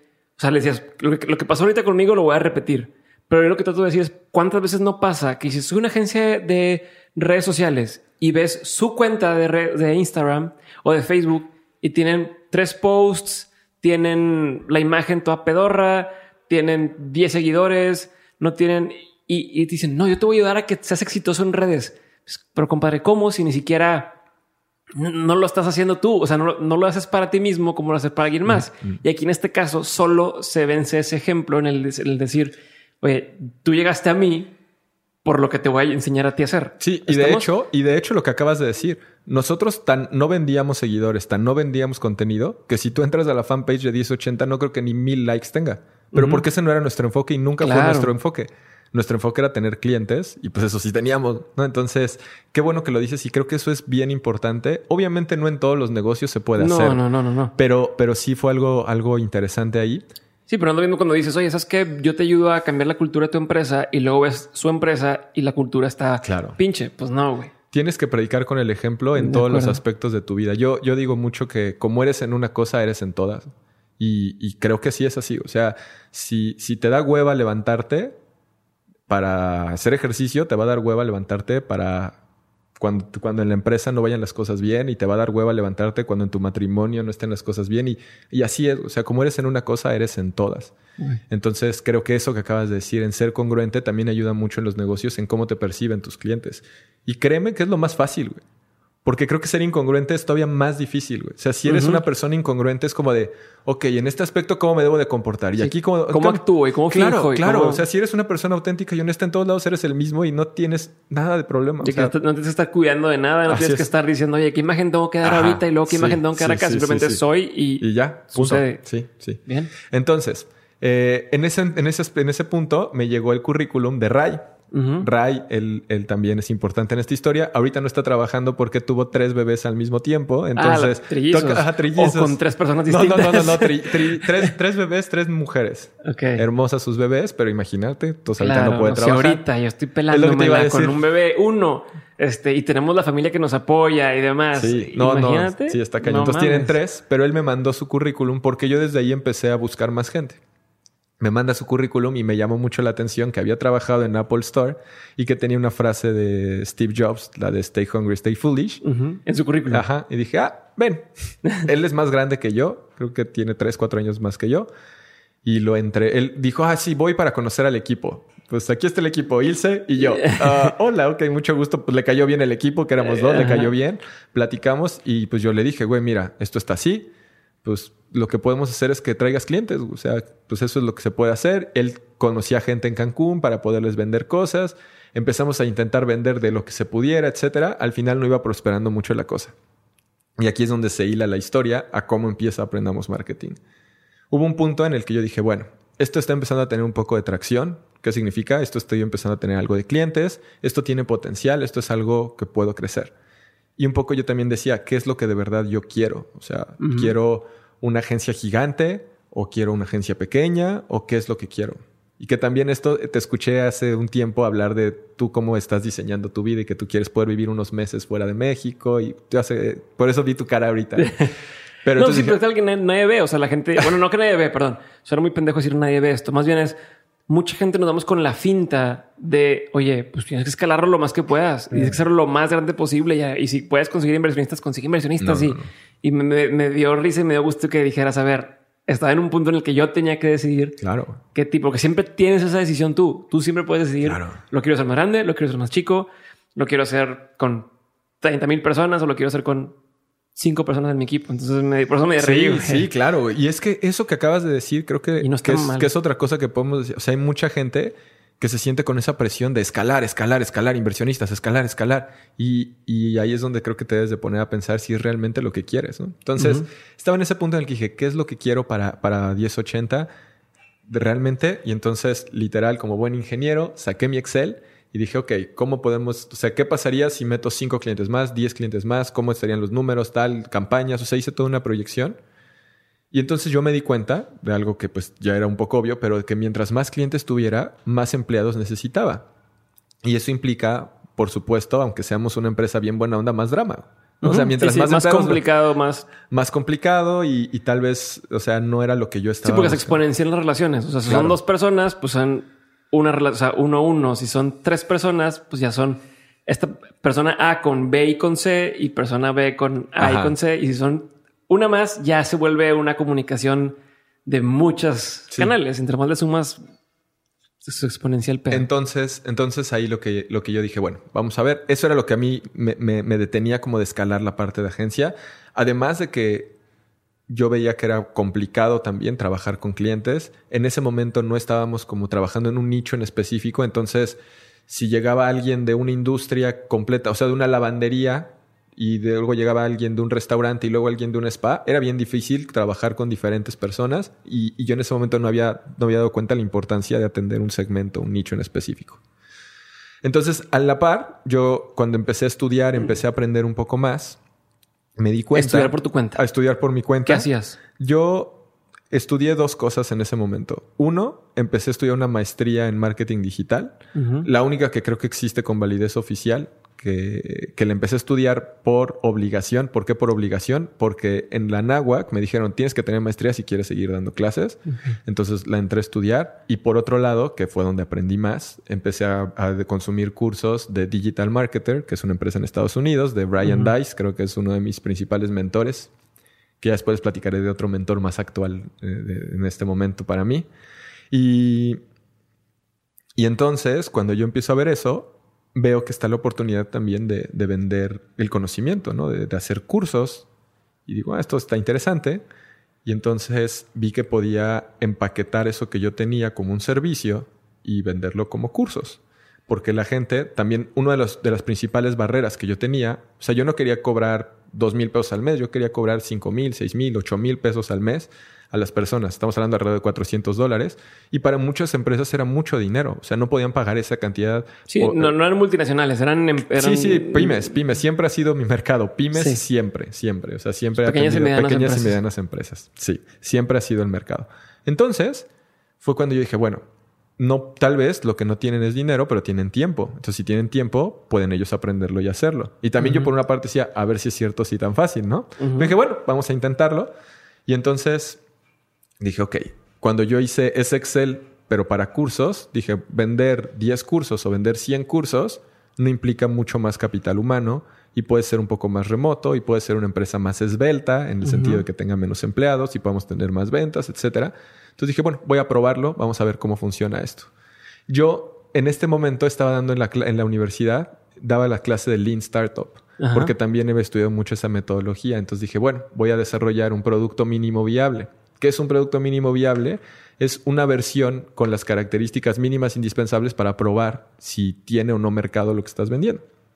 Entonces dije, ok, ¿cuál va a ser mi producto mínimo viable?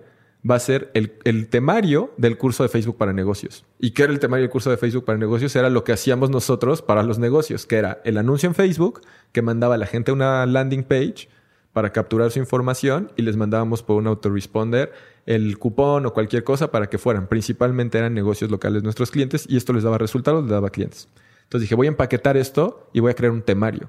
Y ese fue mi Pero no el curso. No, no, no. No grabado. no, nada, nada, nada, nada, La lista de las materias, por decirlo, de las clases. O sea, las clases que iba a ver. Esto fue, creo que fue septiembre de 2016. Septiembre, agosto, sí, septiembre, agosto, no es cierto, fue agosto, agosto 2016. También yo estaba cerca de cumplir 30 años, ya tenía 28 años y dije, quiero, no, no, ya sé que existe, o bueno, había escuchado mucho de la crisis de los 30. Tengo 28 años de ahorita, cabrón. Dije, dije, todavía tengo dos años para que cuando llegue a los 30 no diga, puta, tengo 30, ya sabes. Entonces dije, es el momento de meter el acelerador y que no sentirme así a los 30 que ya después creo que es como más, o sea, no, no, no es tan grave, no se preocupen, los que van a llegar a los 30 no es tan grave. Entonces dije, bueno, voy a, voy a ver de probar esto, porque al final necesito saber si a la gente le interesa o no. Y eso creo que también fue un acierto, porque imagínate que no, y yo grababa el curso, no tenía ni idea de cómo hacer nada, nada, nada, nada, y ahorita platico la siguiente historia. Entonces dije, bueno, voy a, voy a empezar esta, esta parte de probar si alguien lo quiere. ¿Cómo lo puedo probar? Ajá, ¿Cómo lo voy a probar? Voy a hacer un webinar. ¿Qué es un webinar? Es una presentación en línea completamente gratis en ese momento yo no conocía todo el tipo de metodologías que existen para hacer webinars, entonces lo hice como, como decimos aquí en México, como Dios me dio a entender, o sea, como a mí se me ocurrió que era la mejor manera, que fue voy a enseñarles cómo pueden conseguir clientes con Facebook y al final del webinar les voy a decir que tengo un curso que está en preventa, que voy a lanzar el, esto fue en agosto, el primero de septiembre. Sí, porque mi cumpleaños fue en julio, luego en agosto hice esto. El primero de septiembre va a lanzarse el curso y que si quieren lo pueden comprar en preventa. Creo que en 1200, 1200 pesos fue la preventa. Entonces, este, hice el primero, nadie compró, no me agüité, Ray estaba allá afuera y dijo, no, pues quién sabe, no sé qué. Le dije, no, es que siento que no hice bien esto. Exactamente no me acuerdo qué fue, pero dije, siento que lo puedo hacer mejor, creo que lo puedo mejorar. Y vino el segundo y en o sea, pero si entró gente al si webinar. Gente, si entró gente, yo invertí dinero del dinero que estábamos teniendo en la agencia. ¿Cuánto invertí? Alrededor de mil pesos, tal vez o sea, en publicidad En para que se toparan con el webinar y que se metieran a escucharlo. ¿Cuánta gente más o menos entró a ese primer webinar?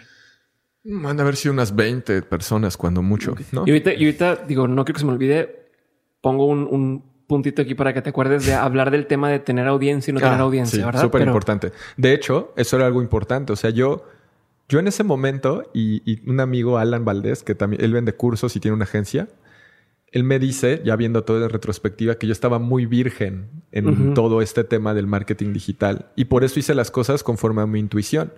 Porque yo no tenía cero audiencia, o sea, cero, cero audiencia y jamás, yo no soy un influencer, yo creo al día de hoy tampoco, o sea, no soy ningún influencer, ni tengo 100 mil seguidores, ni un, nada pero eso no me detuvo de hacer las cosas. Y ojo, y esto le pedí que dijera esto porque muchas veces la gente que escucha eh, dice, ah, pues sí, pero es que esa persona ya tenía una audiencia de quién sabe tantas personas o ya lo seguía tanto que fácil vender así. Sí.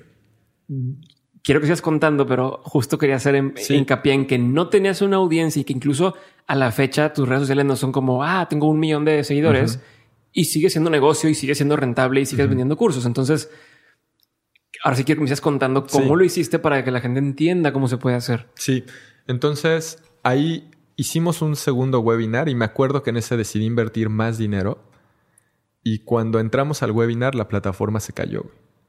O sea, entré y no me podía conectar, la gente estaba ahí, yo no podía entrar, al final se tuvo que cancelar. No. Y me acuerdo que hasta Tania me habló, ¿cómo te fue? Todo emocionada y yo pues no funcionó y estaba casi yo llorando así, puta, ¿qué pasó? Y Ray estaba ahí. Y no, pues quién sabe, no sé qué. Yo, puta, pues ni modo. Y, y, no me, no, o sea, yo dije, me aferré, ya soy aferrado y me aferré y dije, voy a volverlo a intentar. Porque al final, imagínate que yo en ese momento hubiera dicho, no, esto no es para mí, esto no funciona. Hubiera sido, me hubiera puesto en una postura de víctima y al único que hubiera afectado era a mí, porque a la empresa que vende el software de webinars les daba igual tener un cliente más, un cliente menos, la verdad. Sí, o sea, quien... de que, ah, se me canceló el webinar, te decir, ah, bueno, sorry, bye. Sí, al final eh, quien afectaba era a mí y lo volví a intentar. Y ya la tercera vez, creo que fue el primero que vendimos, y vendimos con un link de PayPal, o sea, tampoco. Pero ¿cuánta gente más o menos entró el primero? ¿Cuánta gente más o menos quería yo creo, entrar al segundo? Yo creo que el primero han de haber entrado como unos 20. Al segundo que no que no, no, funcionó, ha de haber sido como unos 50. Y al tercero han de haber sido igual como 40 o 50. O sea, tampoco estamos hablando de, de ¿Y cuánto más o menos le has metido dinero? Probablemente máximo unos 3 mil pesos probablemente máximo 3 mil pesos y si quieren luego con detalle podemos ver números porque tengo ahí el, ad account desde el día 1 y podemos ver perfectamente eso. Entonces, cuando, cuando yo veo esto y, empiezo y entonces cae la primera venta, yo dije, wow, o sea, nunca había vendido algo así, dije, wow, y en eso me llega la notificación de PayPal y era un chico que a la fecha no sé quién es, y, dije, bueno, pues ya tenemos el primero. Además, uno de los valores agregados de comprar el curso es que tenías acceso a una comunidad donde podías preguntar tus dudas. En esa comunidad habíamos cuatro personas. Ilse, Ray, Tania y yo. Y este nuevo alumno. Entonces, bueno, en la comunidad donde vemos cinco personas, de las cuales eres el único alumno, pero bueno. Entonces, así fue la preventa. Hice más, hice más webinars. Yo creo que en total habré hecho unos ocho. También me empecé a mejorar en cómo los iba haciendo, empecé Claro. a ver las formas en las que funcionaba. Yo creo que hemos de haber vendido unos 10, cuando mucho, igual y hasta menos, en la fase de preventa.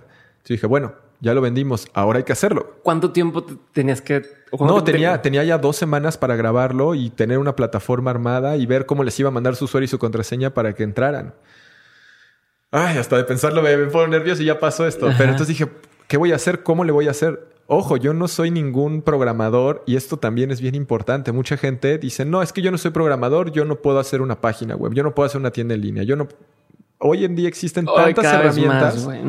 Entonces, eso es, es literal un- una barrera mental que, que nos estamos poniendo porque la tecnología cada vez es más accesible para todos. Es más, si entran ahorita de mentes.mx, diagonal, enseña, van a ver la, la- la plataforma que uso yo para montar mis cursos Mm. en línea. Por si quieren, ahí tienen un descuentillo o algo así. Sí, Pero sí, bueno, sí. ajá. Está, eh, de hecho, la plataforma que usa Diego se les recomiendo. Creo que es bastante sencilla. No tienes que hacer nada. No tienes que hacer nada más que subir los videos, que ese es el chiste. Pero bueno, entonces, cuando, cuando ya dije, bueno, ¿cómo le voy a hacer? Eh, el día de hoy, ya, ya estando dentro de la industria, sé que existen muchas plataformas, pero dije, bueno, tengo mi página en WordPress, ¿ahora qué hago? Y tuve que ver, ah, estos se llaman sitios de membresía. Ah, ok. ¿Y qué necesito para eso? Un plugin para conectar tu autoresponder con el sitio de membresía y después necesitas subir esto. O sea, Lo muchas cosas todo complejas. Yo lo armé como pude. En dos semanas. Y aparte tenías que grabar el video. Y aparte tenía que grabar el curso. Obviamente el curso, o sea, estaba grabado, el contenido era bueno, pero tal vez la calidad de la forma en la que lo estaba grabando no lo era. De hecho, no me acuerdo, creo que ni siquiera micrófono tenía, lo grabé con el micrófono de la computadora. computadora. Que eso también es algo bien importante que creo que a nosotros nos ha ayudado. Si, si en, o sea, como hemos avanzado en Aprendamos Marketing, los primeros videos es impresionante el avance y la diferencia. Y qué bueno que yo era tan virgen en el tema de marketing digital, porque si hubiera sabido más, tal vez me hubiera dado pena y no, No lo hubiera lanzado. hecho. Y eso hubiera sido lo peor que me pudo haber pasado. Que eso pasa mucho ahorita. O sea, la gente dice, oye, güey, es que estoy viendo este vato que hace videos en YouTube eh, y ya tiene una producción gigantesca. Nunca voy a poder compararme con eso, entonces no voy a empezar. Cuando se les olvida que muchos empezaron de cero. Y la gente que no y que se arranca como el borras y empiezan a, "Güey, pues yo subo mi video y subo de pronto, pasan un año y ya hace cosas mucho más chingonas y dices, no mames, pues este güey, yo vi cuando empezaba y no sabía qué estaba haciendo y ahora hace así, pues sí, pues el güey empezó y, y lo empezó a hacer, ¿no? Entonces, y no espero a, déjame me comparo con alguien para ver si puedo o no puedo, Sí, que es lo que tú dices, sí. ¿no? A veces cuando sabes demasiado te congelas. Sí, sí, sí, sí, definitivamente. Esa parálisis de análisis es Ujú. es súper común. Y invito a todos los que estén haciendo algún proyecto o quieran empezar algo, que como el borras, como dices, o sea, que lo empieces a hacer y que no te preocupes por, por, ¿y qué va a pensar tal persona? O sea, tú crees, yo había gente que tal vez me criticaba o decía cosas o, o inclusive te molestan. Clásico que cuando empiezas a publicar cosas diferentes es como de, güey, ¿qué te sientes estando? Pues perdón, y si no te parece, pues este, esto es lo que estoy haciendo y pues si no te parece, puedes dejarme de seguir, ¿no? Claro. Entonces, así fue como empezamos. Y Entonces hicieron producto mínimo viable, un temario. O sea, nomás el temario. Sí. Hiciste los webinars. Sí. Gente se empezó a escribir. Sí, sí, 10 ventas, o sea, montaste, nada. montaste la tienda y dijiste, ok, bueno, pero ya hay negocio, o sea, ya hay Sí. gente que lo está pagando por eso. Vamos a poner el curso. Sí. Pones el curso. Y entonces pongo el curso. Ya tengo el curso y dije, ok, ahora necesitamos seguir comercializando esto. ¿Cómo lo vamos a hacer? Ojo, no tenemos audiencia, no tenemos nada, nadie nos conoce. Nos conocen los 10 que nos pagaron, de los cuales uno que fue el primero, nunca supe más de él. Y, y entonces estaba Ray, que era el que estábamos buscándole un Aquí espacio es en la donde agencia. entra Ray. Le estaba buscando un espacio en la agencia. Y entonces yo dije, bueno, yo tenía una idea preconcebida, que ese fue un problema mío, pero al mismo tiempo me di cuenta que innovamos en el mercado sin querer. Ujú. Yo dije, es que yo creo que la gente tiene miedo de comprar directamente en línea. Entonces lo que vamos a hacer es, a partir de hoy vamos a hacer webinars, pero en el webinar en vez de mandar a la gente a que compre, los vamos a mandar a que apliquen para que les demos una beca. Y entonces les vamos a dar esa beca, vamos a analizar su aplicación, les vamos a hablar para decirles que les aprobamos la beca, pero también para darles, o sea, realmente asegurarnos de que les vaya a servir lo que les vamos a vender y decirles, ok, y tu beca es hasta pasado mañana y ve y paga el Oxxo o paga en esta página y si tienes cualquier duda, búscame. Pero ya hay una persona detrás y también. ahí es donde entró Ray.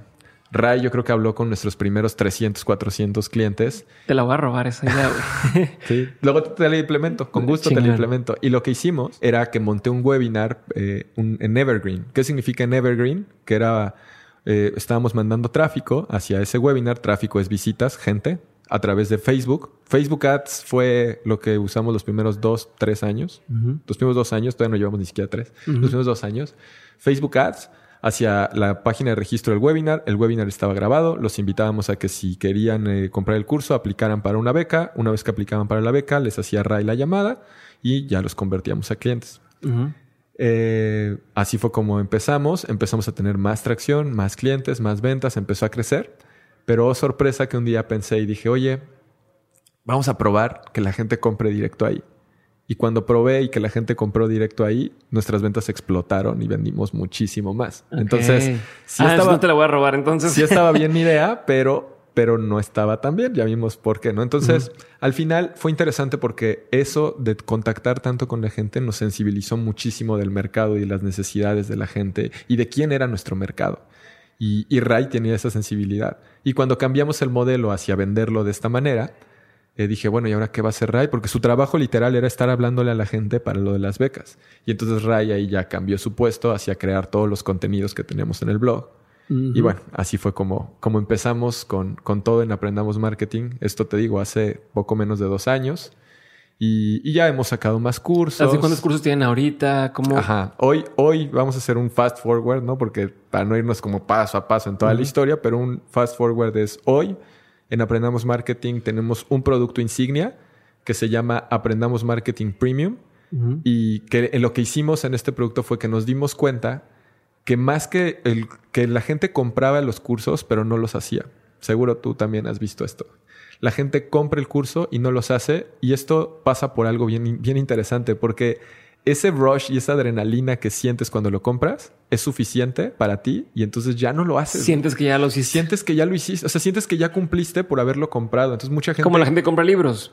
Así ah, ya compré esos libros y nunca los leíste, pero sentiste padre cuando lo compraste. Entonces, eso a mí como negocio pues digamos, me gusta, pero no me gusta. ¿Por qué no me gusta? No porque, es un gimnasio, güey. Porque mi negocio es que la gente tenga éxito. Mi negocio son tener muchos casos de éxito, porque eso es lo que va a hacer que mi empresa se mantenga en el largo plazo. O sea, yo me preocupo realmente porque mis clientes tengan éxito. Entonces yo dije, ¿cómo podemos hacer para que realmente tengan éxito? Porque esto que te digo pasa en todas las industrias, que, o sea, en todo el tema de educación y de e-learning, que la gente compra cursos y no los hace.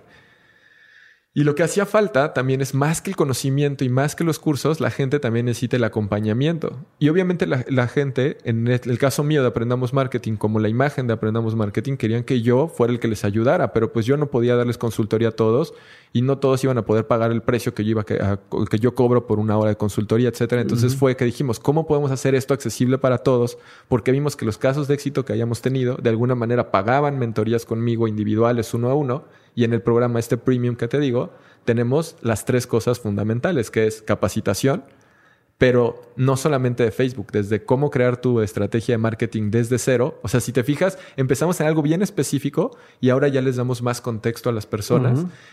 Tenemos dos mentorías grupales en vivo, donde ellos nos pueden hacer cualquier pregunta y yo se las contesto en ese momento, que tienen acceso a esto que de otra manera tendrían que pagar 200, 300 dólares por una hora que en el programa está incluido, tienen una comunidad y además les damos algunos otros bonos gratuitos. Entonces, todo esto con el fin de que podamos tener muchos mejores casos de éxito. Y eso es lo que, ese es nuestro principal producto hoy en día. Y además tenemos un congreso en la Ciudad de México que hacemos principalmente para, para que ahí la gente se cree una mejor comunidad y compartir lo que nosotros estamos haciendo. Que hoy no traigo mi playera, pero si alguien me ubica, seguro han visto que salgo en muchas con el mantra de Aprendamos Marketing, que es aprende, practica y comparte. Entonces, eso es lo que queremos. Nosotros no tenemos pena ni miedo de compartir lo que hacemos y lo que nos ha funcionado. Y, y, aunque pueda parecer para que estamos generando competencia, creemos que el mercado es suficientemente grande. Y también aprovechando que estamos platicando historias, la historia de ese mantra es bien interesante porque en un viaje con Tania, estábamos en Tailandia, en un retiro budista, y parte de lo que nos compartió KK, así se llamaba el monje. Ok, KK. KK. No sé si ese era su nombre real o así se Para, para los turistas. No, para los turistas, ya sabes que los chinos así igual. Me acuerdo que había una china que se llamaba Apple. Ok, Apple, pero pues no era su nombre en chino, pero así se ponían. Eh, entonces, eso nos, nos, explicó qué parte de la filosofía budista era eso, el eh, este, learn, practice and share. Yo dije, wow. O sea, en ese momento tuve así como una epifanía y dije, wow, eso quiero para, para Aprendamos Marketing. Y por eso lo hacemos de esta manera. Y bueno, hoy tenemos ya más de 2.500 alumnos. En un inicio solo vendíamos en México y, hace ya como año y medio empezamos a vender a otros países. Tenemos alumnos en más de 10 países. Y la verdad es que Aprendamos Marketing el día de hoy es una de las cosas que más satisfacciones me trae.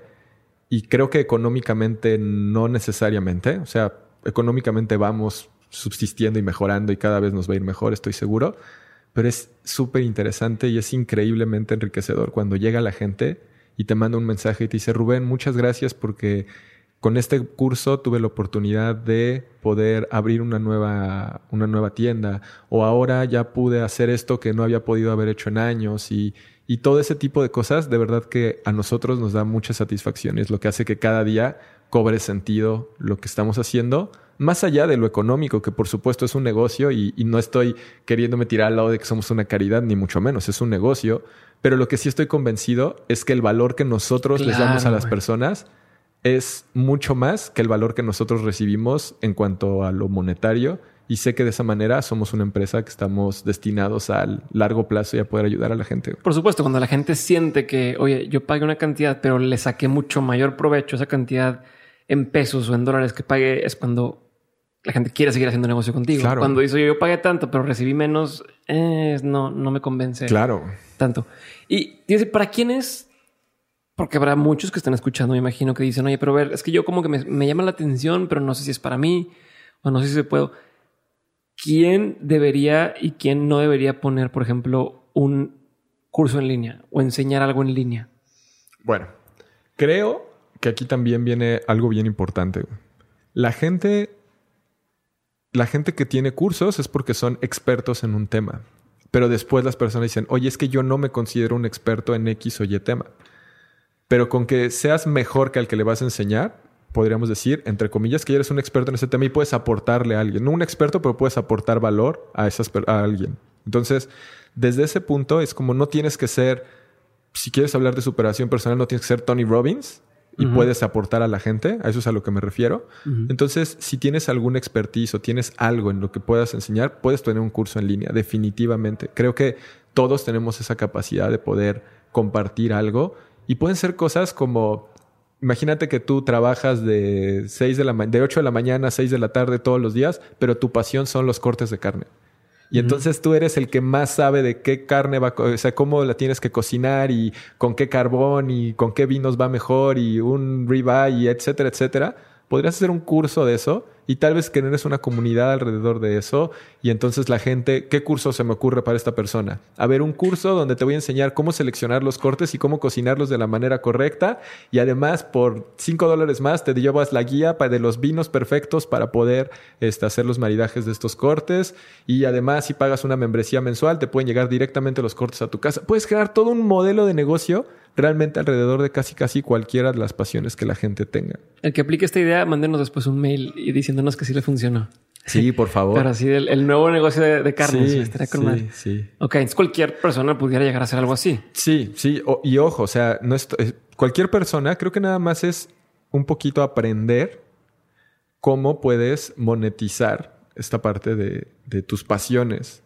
Y, y, la definición es, claro que puede ser a través de un curso en línea, pero también puede ser a través de generar comunidades o, generar experiencias y aportar valor. Y aquí es también el tema de, oye, no tengo audiencia, ¿qué hago? ¿Cómo voy a generar mi curso de cortes de carne si no tengo audiencia? ¿Quién lo va a ver? Existen los anuncios para la gente. En Facebook tú puedes crear anuncios de gente que está interesada en cortes de carne y a ellos ponerles tus anuncios y entonces probar tus ofertas creando un producto mínimo viable. Entonces no es necesario tener esa audiencia para poderlo crear, pero sí creo que es importante que no digas, bueno, este, como yo soy bueno en esto, voy a lanzarlo y ya. Necesitas tener un plan, porque si no tienes un plan, entonces, ¿cómo vas a saber si funcionó o no? Nada más lo estás haciendo y tal vez te desilusione. Chingón. Vamos a pasar. Esto Rubén a la parte de preguntas concretas. Creo que hasta aquí si alguien no ha sacado algo de valor hasta aquí, apaguen esto. Bye. Gracias por participar. Pero creo que, creo que, bueno, al menos en mi, en mi caso, eh, mucho de lo que a mí sí me hace bastante sentido y especialmente ahora que tenemos eh, de mentes on school eh, mucho de lo que tú cuentas ahorita ya lo estamos aplicando. Varios consejos que me has dado los estoy haciendo. Incluso tenemos las preventas donde la gente sabe que el día que digo hay preventa es lo más barato que lo va a conseguir jamás. Y así probamos también que los cursos sí se, sí tengan valor para la gente y si no, simplemente te regresamos el dinero si no se juntó la suficiente interés en el curso, no? Pero, pero bueno, gracias por, por todo y tenemos muchas cosas más que platicar. Así es. Eh, y lo seguimos haciendo en el, en el evento de Aprendemos Marketing. Pero ahora siguen las preguntas concretas. Y la primera pregunta que te quiero hacer y que le hago a todos mis invitados sería: ¿Cuál es el peor consejo que te ha tocado escuchar o que te han dado? Yo creo que los peores consejos que puedo escuchar es cuando, cuando te dicen que tú tienes que hacer algo y entonces eso te limita de tu verdadero potencial. Y, y un poco creo que eso me lo decía yo a mí mismo, ¿no? Con la historia que les platiqué de Rubén China, o sea, literal era la, etiqueta que yo mismo había puesto y que me había puesto mi entorno. Y no lo digo desde una postura de víctima, pero creo que cuando tú mismo te dices, tengo que hacer esto, pero no te das cuenta realmente el por qué lo estás haciendo, ese es uno de los peores consejos que te puedes dar a ti mismo, porque pierdes tu esencia y pierdes realmente la oportunidad de mostrarle al mundo quién eres. Y dejas de ver oportunidades, ¿no? Claro. Te cierras a ese, caminito de yo tengo que hacer aquí, tengo que hacer aquí, tengo que hacer aquí. Uno de los mejores consejos. Creo que uno de los mejores consejos es que seas auténtico. Definitivamente, cuando, y lo mencionamos también hace rato, cuando, cuando eres auténtico en lo que sea que estés, un número uno, tu, la energía que requieres para ser auténtico es mucho menor que cuando no eres auténtico, porque las cosas fluyen. Número dos, creo que también cuando eres auténtico, puedes estar ahorita, puedo estar ahorita platicando contigo y va a ser lo mismo que si nos salimos y platicamos, que si ahorita hago una historia en Instagram, que si ahorita escribo, que si ahorita grabo un episodio. Creo que ser auténtico es uno de los mejores consejos que te pueden dar y es lo que más te va a mantener en paz y a ser honesto contigo mismo y con tu entorno. Chingón, ¿qué opinión tienes que poca gente comparte contigo? Bueno, tengo la opinión de que el ayuno intermitente es bueno, pero hay cada vez más gente que comparte esa opinión conmigo, pero sí creo que es algo que no me gusta hablar tan abiertamente porque mucha gente no lo entiende. Tenemos esa, esa creencia de que el tigre toño Tienes de que desayunar. El tigre toño era lo mejor que teníamos.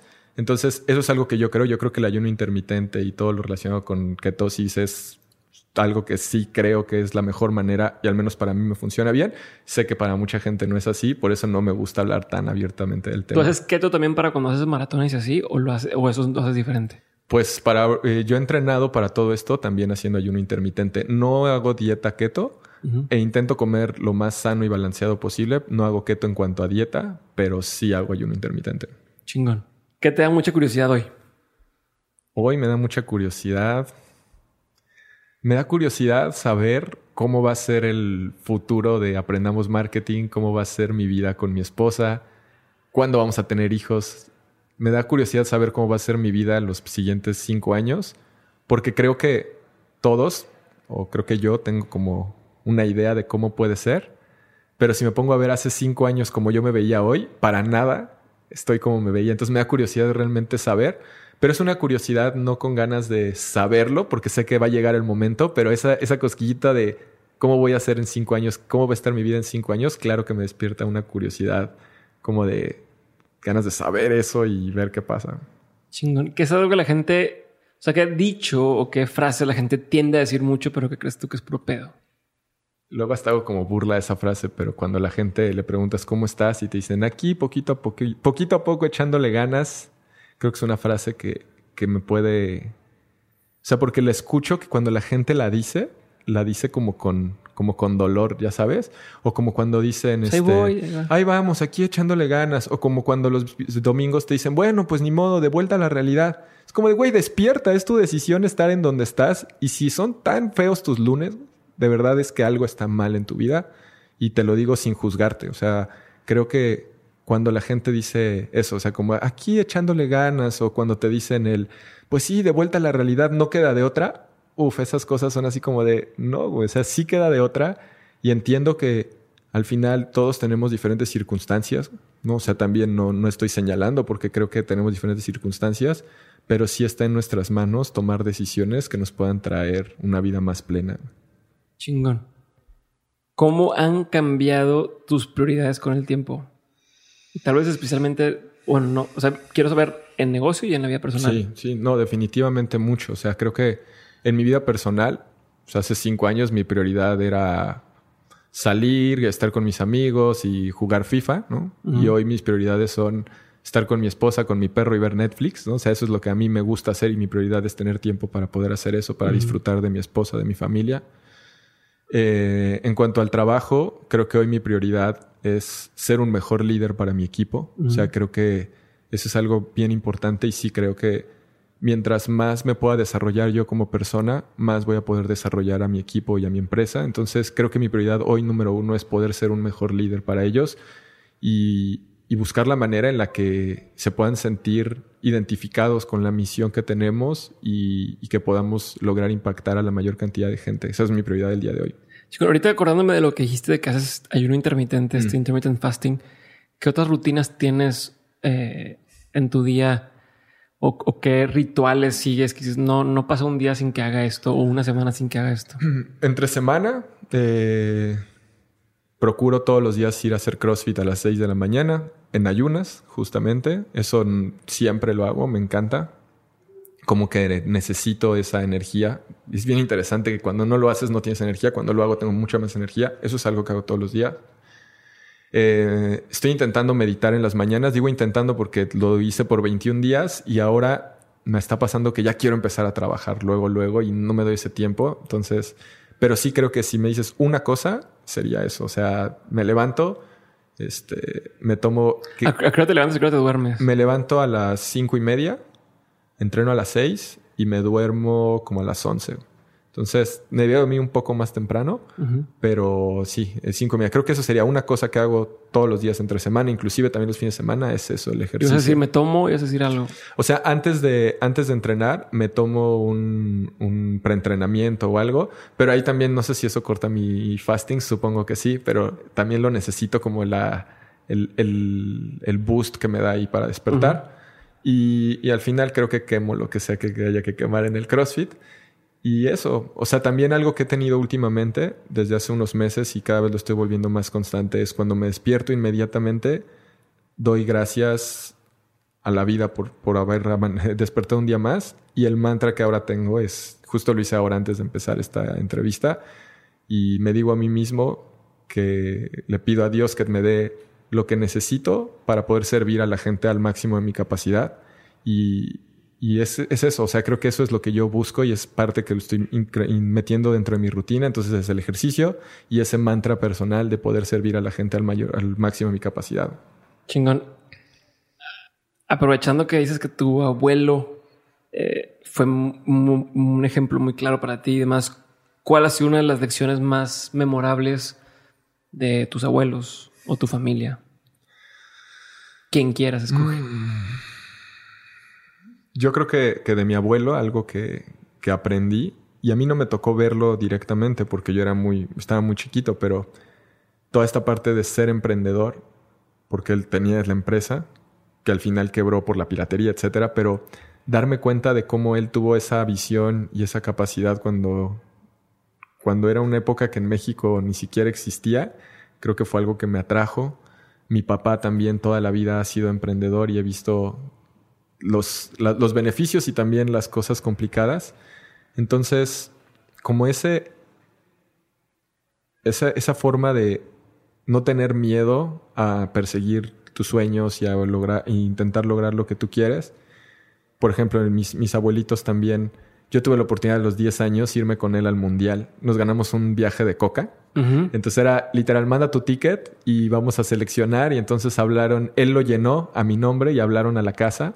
Y con el señor Rubén Gallardo, mi mamá le dijo, pues el señor Rubén Gallardo está en la primaria, este, díganos cómo le podemos servir. Ah, no, pues hablamos de Coca-Cola. Pero creo que ahí no había contestado mi mamá. Entonces me dijeron, y yo le dije a mi mamá, inmediatamente le dije, ganamos el viaje al mundial. Me dice, no, mijito, ni te emociones, seguro te ganaste un balón o algo.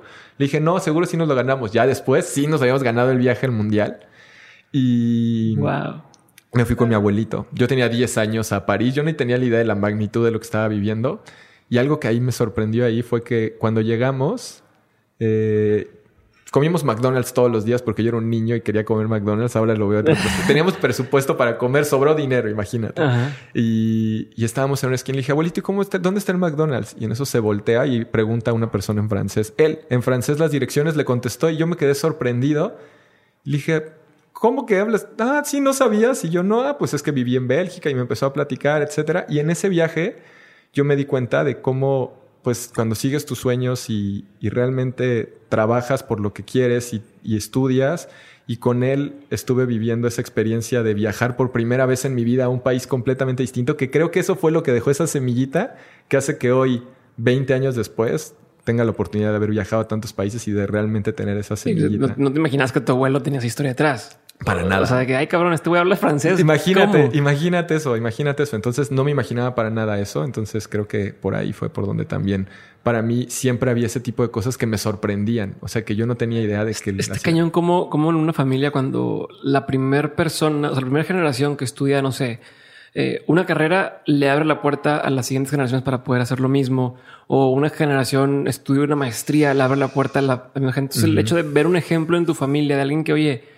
pues está mi abuelo y él sabe otro idioma y sabe hacer, te dice, ah, pues yo también, es alcanzable y yo también lo puedo hacer, incluso lo puedo desear. Cuando si no existe eso, no te imaginas o no lo ves muchas veces la capacidad, ¿no? Sí, definitivamente.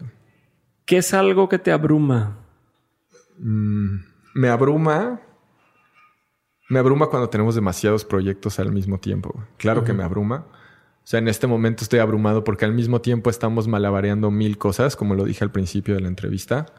Creo que me abruma cuando no tengo suficiente claridad de los pasos a seguir. Ya sabes, no sé, no sé si te ha pasado, que hay veces que tienes muchísimas cosas que hacer llegas, te sientas enfrente de la computadora y no sabes qué hacer. ¿Por dónde empezar? No sabes por dónde empezar, pero porque además a mí yo llego a sentir que no sé qué hacer. O sea, digo, no, no tengo nada que hacer. Y por dentro digo, tengo un chingo de cosas que hacer, ¿qué hago? Ya sabes.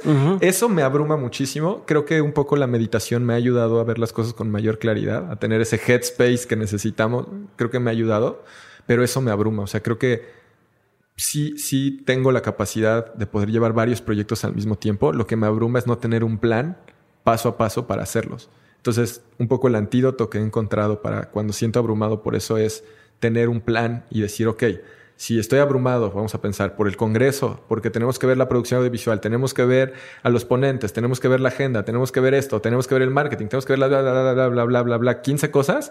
Entonces a cada una ponerle un nombre, apellido, una fecha, tareas. Nombre, apellido, fecha, tareas. Nombre, apellido, fecha, tareas. ¿Quién es responsable de cada cosa, etcétera? Y ya eso ah, ok, respiro, ok, ahora sí, ¿cuál, ¿cuál sigue? ¿Cuál me toca a mí? Y podemos empezar. Pero sí, sí, es, vivo bastante abrumado. Creo que todos los que somos emprendedores, de repente nos llegan esos momentos. Se vuelve una constante.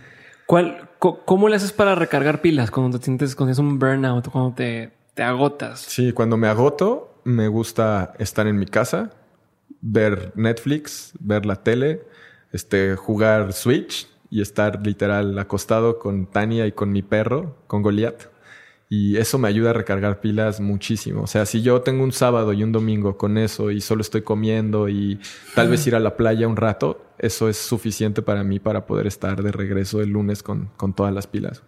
Recomiéndame ahorita todo lo que quieras en cuanto a libros, documentales, autores, cuentas a seguir. Ok hace rato mencioné que les iba a decir un mentor más actual y es Russell Brunson. Él tiene una empresa que se llama ClickFunnels, pero ojo, no se vayan con la finta de que nada más es eso. Tiene dos libros que son muy buenos. Uno se llama Dotcom Secrets y el otro se llama Expert Secrets. Entonces, esos dos libros y lo que hace Russell se los recomiendo. Bueno, dijiste a Ryan. Ryan Dice, él es de Digital Marketer. Este, también recomiendo el contenido de ahí. Eso es como más vamos a decir, como más académico se podría percibir. Lo que hace Russell yo lo percibo un poco más como underground. Ya sabes, yo creo que en cuanto a desarrollo personal soy como más mainstream. Sigo, sigo mucho a Tony Robbins y todo el contenido de Tony Robbins. Pues de hecho hasta me da ganas de abrir mi Instagram para ver cómo qué, pero obviamente ya sé que no es el canal para decirlo, pero de mentes por supuesto que lo recomiendo. No, es el canal. Palero, palero. Ya se suena muy palero, pero es la verdad. Creo que dentro de lo español es lo que escucho ah, ya sé. También todo lo de Bulletproof Coffee, lo que hace Dave Asprey también. Eso fue como lo que también me abrió el mundo hacia, hacia el tema keto y, de, las grasas buenas y todo eso. Y, y, bueno, también creo que como un gusto culposo, no tan culposo, es Shark Tank. Me, me, me encanta Shark Tank la versión de Estados Unidos la vi entera. O sea, veo todos los capítulos y cuando salió de México me dio mucho gusto y también la, sigo viendo. Soy súper junkie de Shark Tank, es impresionante. Y así como antes veía los infomerciales, ahora Shark Tank también me encanta. Mi pero siempre lo ve. Pero ojo, el problema de Shark Tank es que te sientes emprendedor por verlo, pero verlo no te hace uno. Entonces eso es bien interesante. Yo lo intento ver y motivarme, inspirarme, pero sí creo que hay gente que lo ve y dicen, ay, a huevo, ya soy bien emprendedor por ver Shark Tank. No, ojo, alto, no, no es así, pero me gusta mucho ver Shark Tank y, y, ver sobre todo cómo reaccionan los emprendedores. ¿Sabes qué es donde veo mucho valor? En las preguntas que hacen los inversionistas, porque ahí te das cuenta qué es lo que un inversionista que tiene experiencia valora. Que tengo que saber responder o, qué áreas de oportunidad existen. Claro. de que, oye, yo no, yo no habría sabido cómo responder eso. Ah, entonces ahí hay que trabajar. Sí, en el caso de la versión de Estados Unidos, mi favorito de ahí es Mark Cuban. Porque él siempre está callado, callado, callado. Pero cuando habla dice cosas como muy, muy estratégicas que dije, ah, claro, por eso preguntó eso y entiendo. Entonces, creo que esas serían algunas de, mis recomendaciones como en, general. Chingón. Ahora sigamos con la última pregunta del, del podcast de este episodio sería cuál de todos los aprendizajes que, has tenido hasta el momento, de todo lo que has aprendido en, tu vida como empresario, como emprendedor, como esposo y demás, ¿cuáles serían tres aprendizajes que no quisieras que se te olvidaran nunca? Uno es que todo es temporal. Creo que cuando estamos bien, no va a ser siempre así. Cuando estás mal, no va a ser siempre así. Entonces creo que ese es un aprendizaje que en todos los diferentes aspectos de mi vida he tenido. hemos tenido momentos muy buenos en el negocio, en la familia, con mi esposa y momentos no tan buenos. Pues creo que eso, número uno, que no es, o sea, que las cosas son temporales. Eso como que te libera de mucho estrés, tanto para bien y para mal. Número dos, creo que no, que no, te, no compararte con otras personas. Muchas veces eso te genera estrés igual, o sea, si te fijas, las dos van muy ligadas con esto, pero no compararte con otras personas es algo que también he aprendido y creo que aplica igual para cualquier cosa. O sea, puede ser que tú digas, oye, ¿por qué desde que yo era niño, de cuenta, yo iba a una escuela y los niños tenían más dinero que yo y entonces yo podía decir, oye, pero ¿por qué ellos tienen esos tenis y yo no? Y eso me generaba dolor, güey. O sea, obviamente, ¿no? O sea, yo estrenaba unos tenis tal vez cada dos años y esos niños estrenaban unos tenis cada tres meses. Yo decía, güey, pero ¿por qué? Y te comparabas y eso entonces, desde ahí hasta que tal vez ya ahorita con un negocio es de, güey, ese güey tiene ese coche y yo no, o tiene ese reloj y yo no, o ella, esa familia va de viaje tanto tiempo y yo no, o para bien también, o sea, yo hago esto y esa persona no, como que creo que no compararte es, un aprendizaje también importante que, me llevaría. Entonces fue primero el de que todo es temporal, el segundo es el de esta parte que te dije de no compararte, y creo que el tercero que este es del libro de los cuatro acuerdos, es el de que no te tomes las cosas personal. O sea que cada quien somos un mundo y que la gente lo que te dice no es por ti, sino por ellos mismos. O sea, si yo te digo, güey, es que eres un idiota, no te lo estoy diciendo a ti, lo estoy diciendo por algo que tú me reflejaste o algo que yo sentí, algo que yo pensé, algo que me está haciendo a mí. Que estoy trayendo de un contexto sí, detrás. Sí, entonces creo que ese es un aprendizaje que poco a poco he ido asimilando, pero cuando aprendes a no tomarte las cosas personal y dices, ok, esta persona dijo esto o hizo esto, pero te das cuenta que no es necesariamente por algo que tenga que ver contigo, también hace que tu perspectiva de las cosas cambie por completo y que también puedas vivir con menos estrés. Si te fijas, los tres tips que te dije, creo que, o sea, los tres aprendizajes, creo que vienen muy, muy ligados con eso, con que la manera en la que menos estresados podamos vivir, nos da más felicidad y podemos disfrutar más de las cosas sencillas de la vida. Entonces, pues esos serían los tres aprendizajes que no quisiera que nunca se me olvidaran.